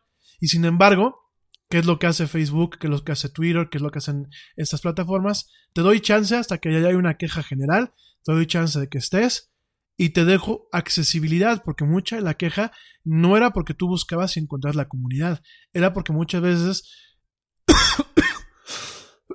perdón, habían anuncios, perdónenme, habían anuncios que permitían, que permitían al final del día, pues ver eh, o topar o dar más fácilmente con ese tipo de comunidades, ¿no? Entonces, pues es muy chistoso lo que, lo, que está haciendo eh, Tumblr, me parece que es una mala decisión y sobre todo muestra la hipocresía de las plataformas que son dueñas de, las redes sociales y las plataformas sociales allá en Estados Unidos, ¿no? Perdónenme. Eh, yo que propongo, que no basta decir el problema, yo creo que es momento de que realmente otros países empecemos a crear plataformas que logren un equilibrio adecuado entre lo que es la libertad de expresión en todas sus maneras, pero también lo que es directamente ese tipo de contenidos nocivos, ¿no? Esa es mi opinión. Yo siempre les he dicho a la gente que me dice, es que ya no hay que consumir lo americano, ya no hay que consumir lo extranjero. Bueno, compadre, pero me lo dices directamente a través de una red social que está hecha por un gringo. Entonces, si tú ya no quieres consumir eso, encárgate de hacer una red social hecha en México y encárgate de invertir la publicidad necesaria y el esfuerzo necesario para que los usuarios utilicemos esta red, ¿no? Yo creo que hay grandes talentos. Yo lo que sugería es, no nos parece esto, pues hay que cambiar la realidad de las cosas y buscar entornos que nos permitan, pues realmente crear plataformas que sean seguras para una libertad de expresión adecuada. ¿Sale? Eh, obviamente, detrás de esta decisión corporativa, además del moralismo, de la hipocresía que pueden haber, debo de reconocer que pueden haber dos aspectos legales, ¿no? Esta persecución que se le ha dado a los contenidos eh, para adultos que ha ocurrido en el Reino Unido, una, y dos, la ley esta que se pasó, eh, se pasó una ley eh, realmente a lo, idiota, sin realmente tener pautas que permitieran ajustar la ley y realmente lograr una ley que busque eh, acabar con la prostitución y con la pornografía y prostitución infantil o con la prostitución y la trata de blancas que se llama FOSTA es una ley que se que ya está en Estados Unidos. La platicamos aquí en su momento en, en la del Yeti y es una ley muy polémica porque la forma en la que está redactada da pie a que se puedan perseguir eh, cualquier tipo de contenido para adultos de una forma indiscriminada, ¿no? Entonces yo creo que quizás parte de este crackdown o parte de esta eh, limitación de contenidos para adultos que se está dando, pues es directamente derivada a que muchos proveedores no se quieren meter en líos con esta dichosa ley, sobre todo con un Congreso conservador, sobre todo con un Congreso republicano, y directamente se están lavando las manos y curando en salud con este tema. Quiero pensar que también son estas dos implicaciones legales, aunque también pues hay que reconocer que Estados Unidos, dentro de todo lo que es y dentro de lo que todo ha avanzado, sí hay un tema de rezago cultural y hay un tema de hipocresía en estas cuestiones, ¿no? Entonces nada más es para que lo tomes en cuenta y las soluciones que, cuáles son, pues hay que crear nosotros nuestras propias plataformas, ¿no? Quién sabe, a lo mejor el día de mañana el Yeti y sus compinches creamos una plataforma que sea el equivalente a Tumblr, donde se pueda subir prácticamente cualquier contenido que no raye en un tema de racismo, en un tema de xenofobia, en un tema de machismo, feminismo o en un tema de terrorismo. Directamente, pues creo que sí se puede lograr, creo que sí se pueden crear las cosas de esa forma. Obviamente hay que tener criterio, obviamente hay que tener eh, mente abierta y obviamente hay que tener pues la capacidad de hacer las cosas bien sin estarnos fijando todo el tiempo en el dinero, ¿sale? Bueno, oigan, eh, en otros temas y, rápidamente ya eh, ya para ir terminando el programa, porque ya nos quedan pues, prácticamente 10, 10 minutos, déjenme les platico de forma... Oigan, a ver, ¿de qué quieren que les platique? ¿Les platico las estrellas o lo dejo para mañana? Eh, les platico de este detector de mentiras que se usa eh, con la vista. Déjenme les platico de este detector de mentiras y para finalizar el programa, déjenme les platico de las redes, eh, la telefonía, las redes de telefonía móvil aquí en México. Ya cinco minutos del programa nada más para platicar de eso. Eh, cuál es la mejor, cuál es la peor y eh, cuál es la mejor y la peor en términos de servicio a clientes y también de conectividad. Rápidamente eh, del detector de mentiras. Fíjense que eh, en Estados Unidos hay una empresa que se llama eh, que se llama Converus. Converus creó un, un detector que se llama iDetect. Estos detectores de mentiras, fíjense que es muy curioso. No sé si ustedes, bueno, yo espero que la mayoría de ustedes sí lo hayan visto. Hay una película que se llama Blade Runner. De, hecho, hemos platicado varias veces en este programa de esta película. Blade Runner, en las primeras escenas nos topamos con un, cuate que llega con un maletín, que tiene una pequeña cámara, y con eso alcanza a ver las reacciones, las reacciones emocionales que eh, en este caso, pues eh, la persona que está entrevistando genera para determinar si es un androide o si es directamente un ser humano, ¿no?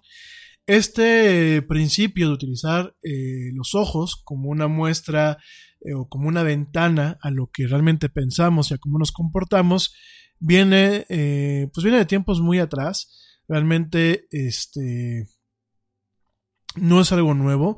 El tema de encontrar respuestas emocionales en los ojos no es algo nuevo. Es algo que, bueno, prácticamente viene desde los años 40. Eh, con el tema del neuromarketing, por ejemplo, te lo quiero poner en contexto. Nosotros lo utilizamos al momento de hacer tres cosas, ¿no? Lo que es el eye tracking, de lo que es realmente seguir eh, la estela o la mirada, seguirla en, en, un contexto audiovisual. Yo te pongo, por ejemplo, un programa y a través de un sensor especial o de una cámara especial y de un programa especial, yo lo que hago es analizar eh, dónde se posó tu vista, durante cuánto tiempo se posó y cuál fue la ruta o la, o la vía que utilizó para seguir viendo el contenido audiovisual en la pantalla, ¿no? Esa es la primera parte. La segunda nos vamos a un tema de eh, pupilimetría. La pupilimetría nos permite a partir de las reacciones que tiene la pupila determinar eh, cómo fue la reacción emocional que tuviste ante un contenido. Vamos a pensar, yo te pongo un comercial de Whiskas, ¿no? Con el gatito.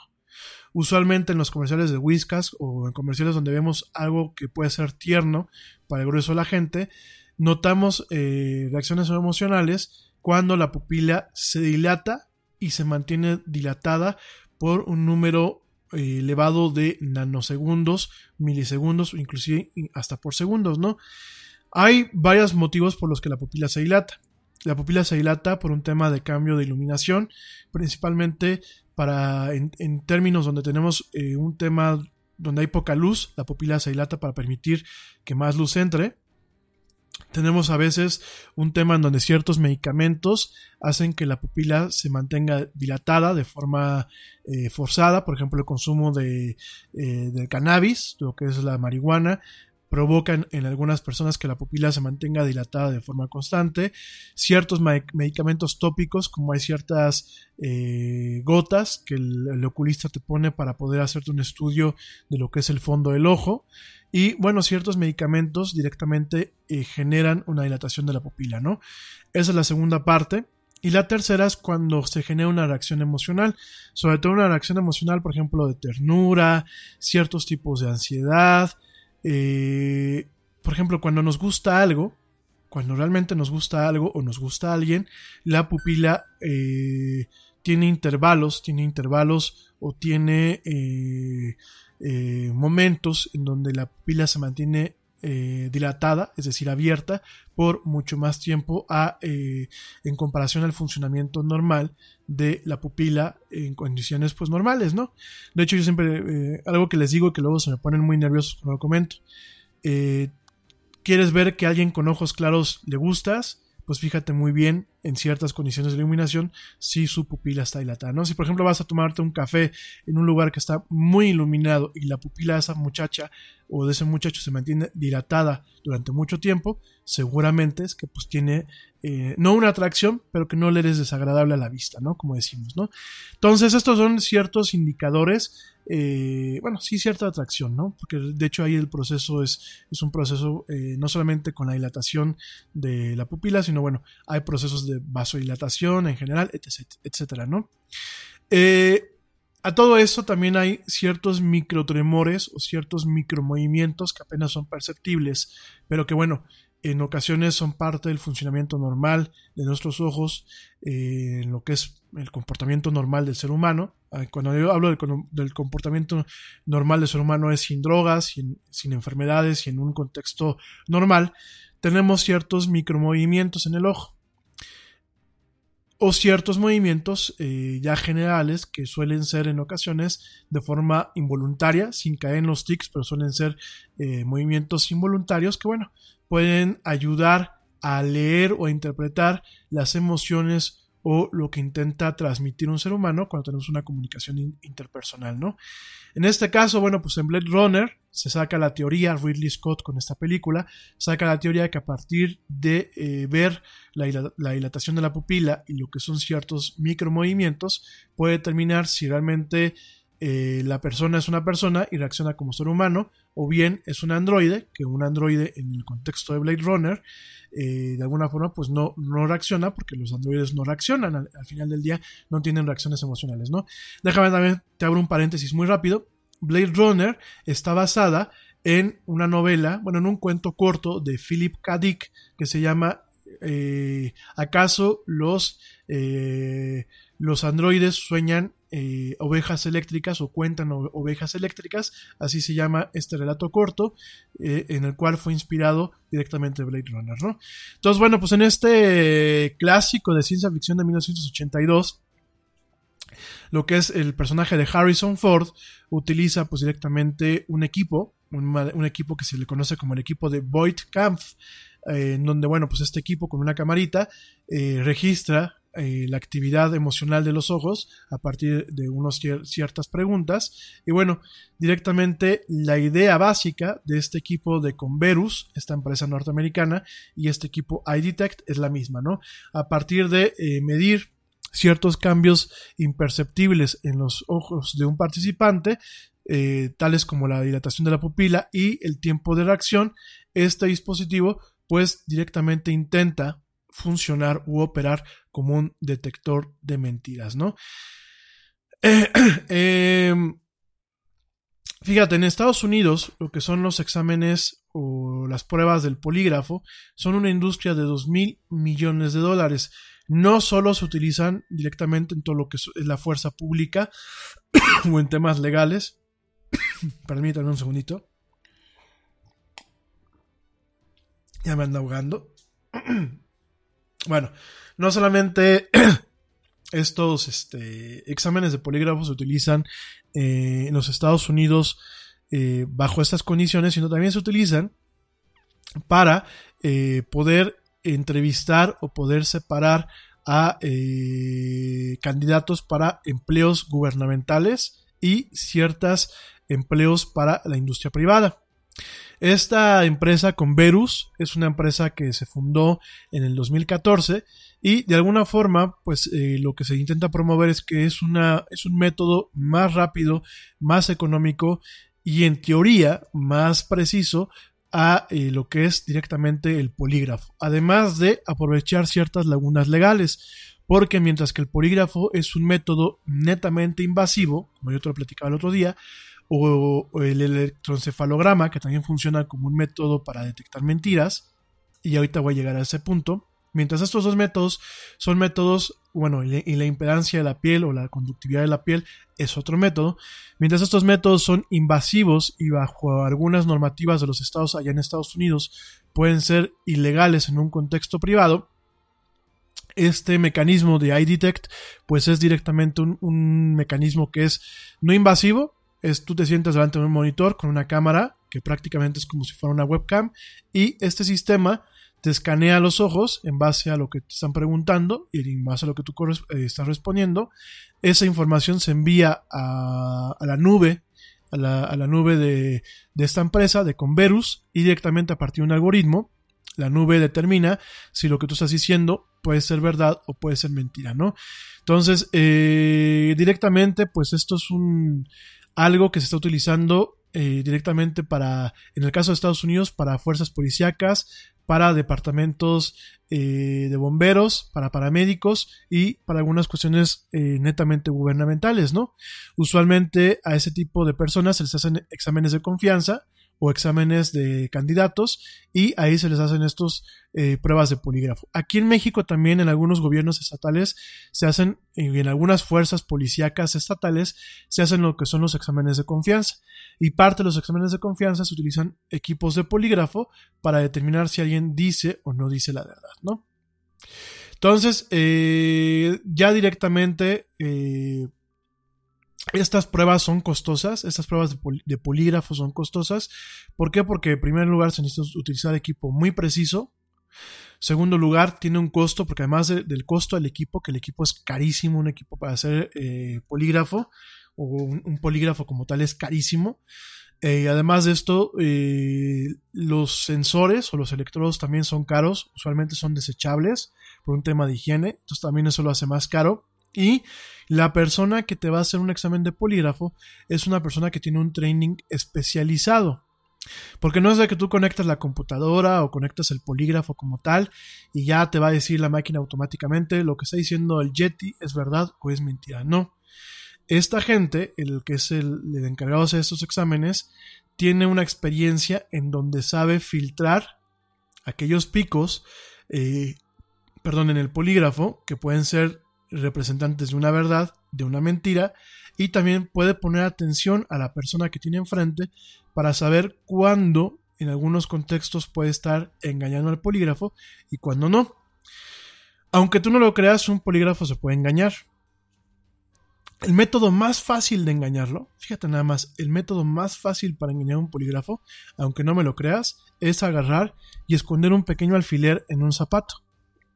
De tal forma que cuando tú estás en el polígrafo y vas a decir una, mentira, agarras y con el dedo gordo eh, intentas presionar sobre la, parte donde tienes el pequeño alfiler y cuando tú tienes el golpe del alfiler, tienes una reacción eh, física, fisiológica, que logra engañar al polígrafo y directamente pues da una lectura que no es en torno a un tema de mentiras, ¿no? O de verdades. Fíjate nada más, eso es el argu- la forma más fácil o más sencilla para poder engañar a un polígrafo. Hay gente que está entrenada y que sabe manejar eh, el tema de la respiración o inclusive tiene muy buena concentración o de plano son mentirosos patológicos que directamente pueden engañar a un polígrafo, ¿no? Entonces, este, a pesar de eso, bueno, pues es uno de los métodos que se sigue utilizando hoy por hoy para el tema de exámenes de confianza, para el tema de eh, detectar mentiras contra verdades y directamente, pues, eh, a, pe- a pesar de todo esto, también eh, se ve involucrada la persona que te está haciendo este examen, ¿no? En este caso, iDetect directamente es prácticamente automático. Eh, rompe con el tema del polígrafo, donde no, no tienes un examinador humano, sino directamente todo lo hace el algoritmo y la computadora.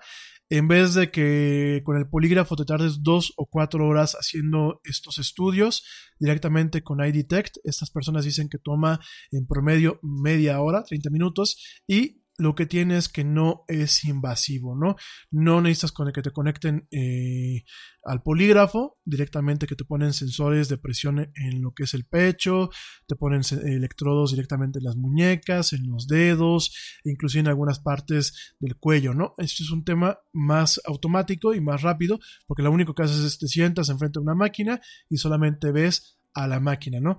En este caso, bueno, pues eh, como lo hacen, es directamente eh, te sientan en enfrente de una máquina, en este caso puede ser una, una tableta Surface de Microsoft con una cámara infrarroja muy similar a la que se utiliza para el eye tracking. Es más, yo me atrevo a decir que es, es un mismo tipo de, eh, de cámara que el que se utiliza para hacer eye tracking, que es el que nosotros utilizamos en el neuromarketing.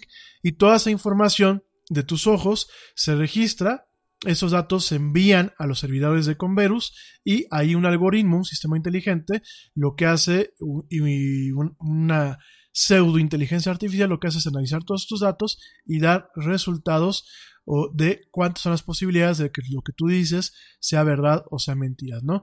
Entonces, pues eso es un tema en donde directamente con Verus eh, se clavan las teorías que nos dicen que los ojos pues, son una ventana para el alma y que las reacciones emocionales se pueden manifestar directamente en movimientos de ojos y comportamientos de ojos directamente cuando una, una persona miente, ¿no?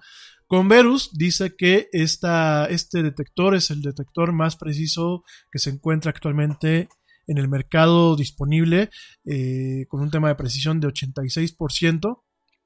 Eh, en comparación, muchos académicos piensan que los, los exámenes de polígrafo son entre 65 y 75% eh, precisos. Y bueno, directamente pues con, Verus sigue insistiendo que es más preciso que el polígrafo y que eh, hay más de 500 clientes ya en 40 países que están utilizando pues este, este dispositivo para hacer eh, entrevistas de trabajo, ¿no? Para hacer entrevistas de trabajo y para hacer lo que son exámenes de confianza, ¿no?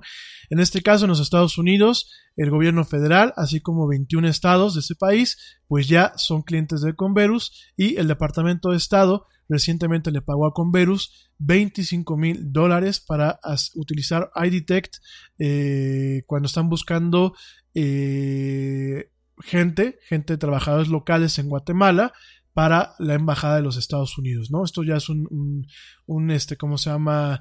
Eso en base a un, a un reporte que hace la revista Wired, en donde pues directamente el Departamento de Estado eh, firmó un contrato, el Departamento de Estado norteamericano firmó un contrato con Converus por 25 mil dólares para poder contratar gente en Guatemala directamente para su embajada, ¿no? Y también esta tecnología aparentemente se ha utilizado en la embajada de los Estados Unidos en Paraguay, ¿no? Además de esto, bueno, pues directamente lo que es la DIA, que es eh, la Agencia de Inteligencia y Defensa, no la CIA, sino otra agencia más eh, allá en Estados Unidos, y lo que es, eh, lo que es eh, la Agencia de Protección eh, de Fronteras y de adu- aduanas de los Estados Unidos ya están probando la tecnología para poderla utilizar directamente en las aduanas y en migración, es decir, no te extrañes que el día de mañana tengas que llegar a migración y mientras el agente de migración, que ya es una experiencia en ocasiones muy incómoda, sobre todo cuando vas a los Estados Unidos, te hace preguntas, tú tengas que ver a una pantalla y te estén viendo si te estás echando mentiras o estás diciendo las verdades, ¿no? Asimismo, bueno, pues directamente con Verus ha ofrecido sus servicios a, indi- a, eh, locaciones individuales de la, la rama hotelera Best Western, de FedEx, de Four Points by Sheraton, de McDonald's y de IHOP, que se ha utilizado esta tecnología en algunas, en, en algunas plazas locales en Guatemala y en Panamá en los últimos tres años. Es decir, que seguramente gente que me escucha en Panamá probablemente tuvo que, eh, si lo contrataron en un McDonald's, en un IHOP o eh, para algún puesto directamente en alguna rama hotelera norteamericana, pudieron haber sido entrevistados utilizando esta tecnología. ¿Por qué fuera de Estados Unidos? Porque en 1988 una ley federal prohibió que muchas compañías privadas eh, utilizaran un detector de mentiras para eh, de alguna forma contratar gente en Estados Unidos. Si bien es una ley federal, hay muchas leyes estatales que permiten de forma eh, por lo oscurito o por abajito del agua que se sigan haciendo ese tipo de exámenes a eh, las personas, ¿no? Sobre todo por el tema invasivo, ¿no? El utilizar un polígrafo directamente eh, para hacer pruebas eh, de confiabilidad o de eh, detec- detección de mentiras y ahí puede ser la laguna para que iDetect pues directamente pueda tener, ¿no? Con todo y todo, en base a los registros que se, analizaron de iDetect, registros públicos, al parecer, pues no es tan preciso ni tan eh, confiable como ellos dicen. Inclusive, bueno, pues se piensa que está al mismo nivel que los polígrafos, ¿no? Eh, en este caso, bueno, pues habrá que ver lo que eh, la, realidad en contra de lo que dice Converus, contra lo que pues de alguna forma se ha, se ha de alguna forma pues encontrado, ¿no? Al respecto, el doctor William Giacono, que aparte de ser doctor es profesor de psicología, psiquiatría y neurociencia en la Universidad de Minnesota, dice que le parece impresionante que haya gente que esté pagando eh, por utilizar esta tecnología y eh, de alguna forma pues implementarla, ¿no? Porque no es tan precisa eh, o no es, no es más precisa, de hecho aparentemente están en un mismo eh, nivel de precisión que lo que es directamente el polígrafo, ¿no? Eh, bueno, ya de entrada, pues esto es lo que hay. Eh, se han hecho varias pruebas. Aparentemente, en base a lo que ellos dicen, hay un 86% de precisión en base a estudios en el laboratorio y estudios que se han hecho en el campo. Eso lo dice directamente iDetect. Por ahí se está escribiendo un libro y un papel que obviamente será sometido a la comunidad eh, científica, escrito por el jefe de científicos de la compañía y el co-creador de iDetect, John Kircher, que bueno, pues directamente dice que eh, directamente eh, los, el, el rango, el rango de precisión, pues directamente puede variar eh, en un experimento en sujetos que son están echando mentiras, pero también depende de cómo se hace la entrevista y bajo el, panorama donde directamente se hace, ¿no? Probablemente aquí eh, me atrevo yo a pensar, y ahorita te explico por qué, me atrevo yo a pensar que esta variación pueda venir directamente de la capacidad del algoritmo para analizar la información que se le suministra y a decir si es verdadero o es falso, ¿no? Déjame te comento una cosa ya para finalizar. Ah, ya son 9 y 8. Ya mañana les platico de lo de el tema de las compañías celulares aquí en México, ¿no? Ya más voy a terminar con esto. Siempre se nos va la agenda y miren que tengo aquí el guion y mi guion no tengo con tiempos, pero bueno, me apasiona y me quedo platicando y pues se nos va el tiempo. Oigan, déjenme te, déjame te platico. El tema de utilizar los ojos del ser humano como una ventana hacia el alma, digo, lo estoy diciendo de una forma figu- figurativa, ¿no? No es un tema nuevo, como te lo dije al, principio de este tema, no es, un tema, no es un tema nuevo y si hay estudios que nos permitan de alguna forma correlacionar ciertos comportamientos del ojo con ciertas reacciones o ciertas cuestiones emocionales o ciertas formas de procesar la información en un acto del pensamiento. En el neuromarketing ya te expliqué cómo lo utilizamos. Pero, y, nos da cierta confiabilidad, sobre todo el tema de la pupilimetría, en entornos muy controlados nos da cierta confiabilidad, pero sí déjame te digo, el entorno debe ser sumamente controlado. No deben de haber cambios de luz eh, muy fuertes, debe de, el contenido que tú vas a transmitir, la pantalla tiene que estar calibrada, tiene que tener una iluminación adecuada, no solamente calibrar la, la, la, la pantalla para sí misma, con, con, temas de color y de contraste y de brillo, sino tiene que estar calibrada en torno a el tema eh, de la iluminación que tú tienes de forma ambiental, ¿no? Eh, son exámenes, déjame te lo comento. La parte del eye tracking no tenemos tanta bronca. El tema de la pupilimetría es donde nos ocasiona un problema porque usualmente podemos tener falsos negativos o falsos positivos debido a, estos cambios y debido a un mal tratamiento de la persona a la que vas a, a, de alguna forma pues a entrevistar con esa tecnología, ¿no? Te dije cuando estábamos comenzando el programa, bueno, no cuando estábamos comenzando el programa, cuando estábamos comenzando el tema, el tema del de electroencefalograma.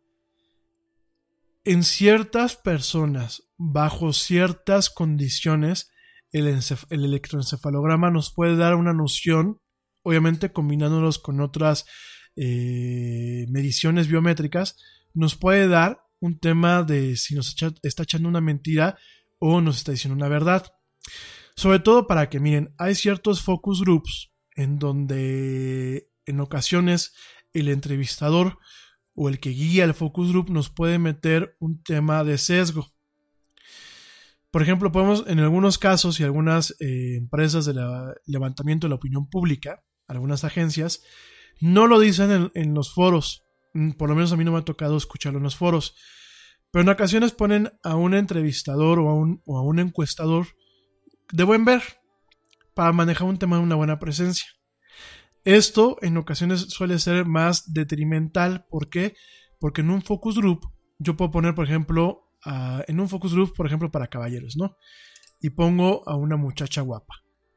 Entonces puedo generar un sesgo porque los chavos o los caballeros pueden contestar algo positivo en torno a un producto o en torno, por ejemplo, a un programa de televisión de forma inconsciente para quedar bien con ella. Por un tema principalmente de atracción. Entonces, ahí tenemos mucho eso, un sesgo. Bajo ciertos protocolos eh, experimentales, se pone a una persona eh, conectada a un sistema de encefal- ele- ele- electroencefalograma, sobre todo de esos electroencefalogramas que no son eh, muy invasivos, que son inalámbricos, y se utiliza como un campo primario para vislumbrar si dentro de una muestra o dentro de un focus group se puede estar esperando que se diga la verdad o se diga la mentira, ¿no?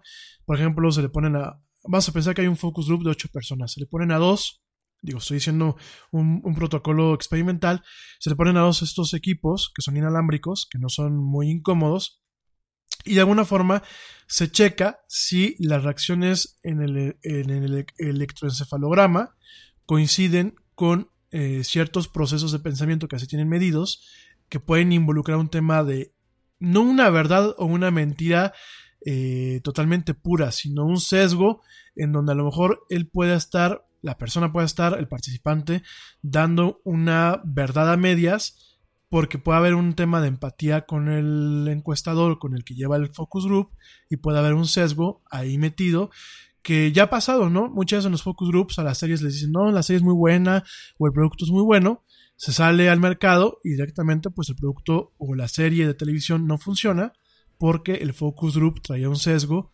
principalmente traído con ese tipo de cuestiones, ¿no? Eh, no son ningún mecanismo que tenemos hoy en día los seres humanos, son métodos precisos para, decir, para realmente determinar si se dice una, verdad o se dice una mentira. Y en el tema de los ojos, yo coincido con la perspectiva de este doctor este, en neurología. ¿Por qué? Porque hacer un examen en donde realmente te bases en, en el comportamiento de los ojos es muy difícil porque el ojo, el ojo es un órgano muy sensible.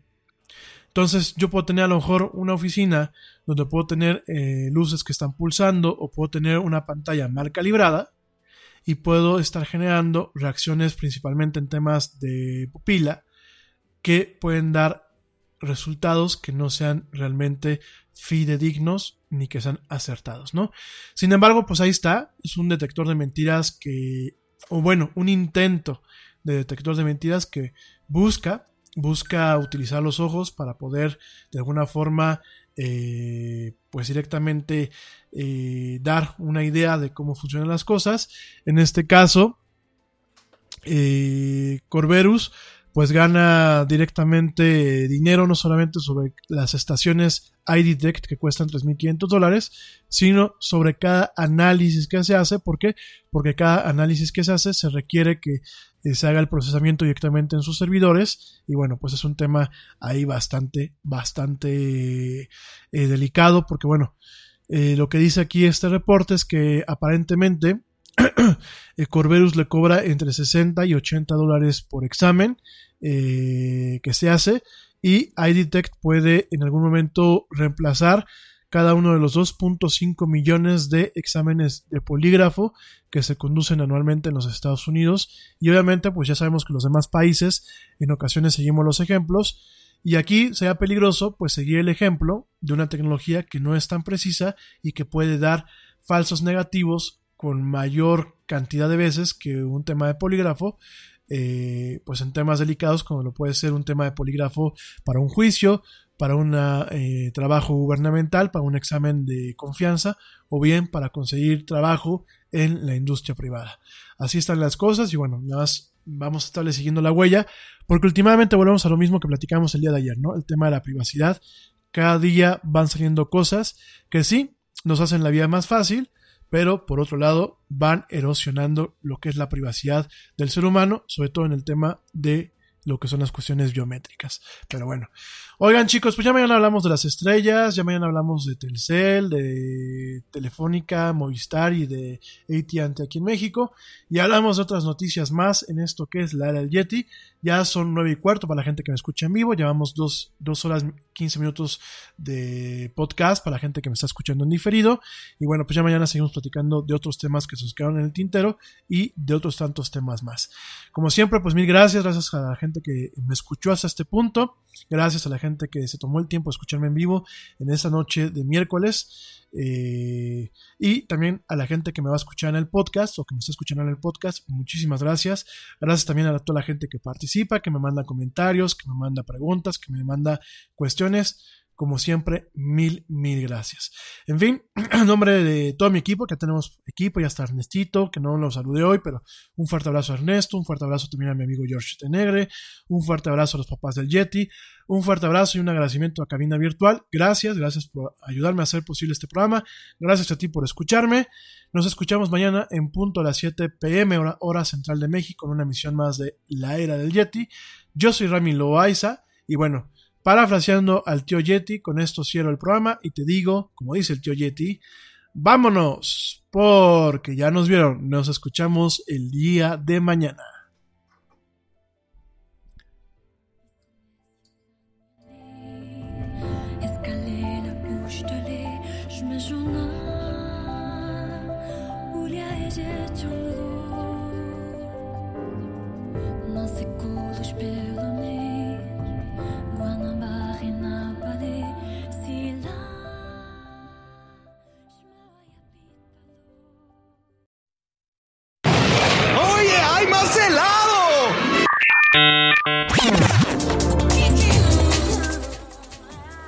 Actualidad no te deje helado. Te esperamos en la siguiente emisión de La Era del Yeti.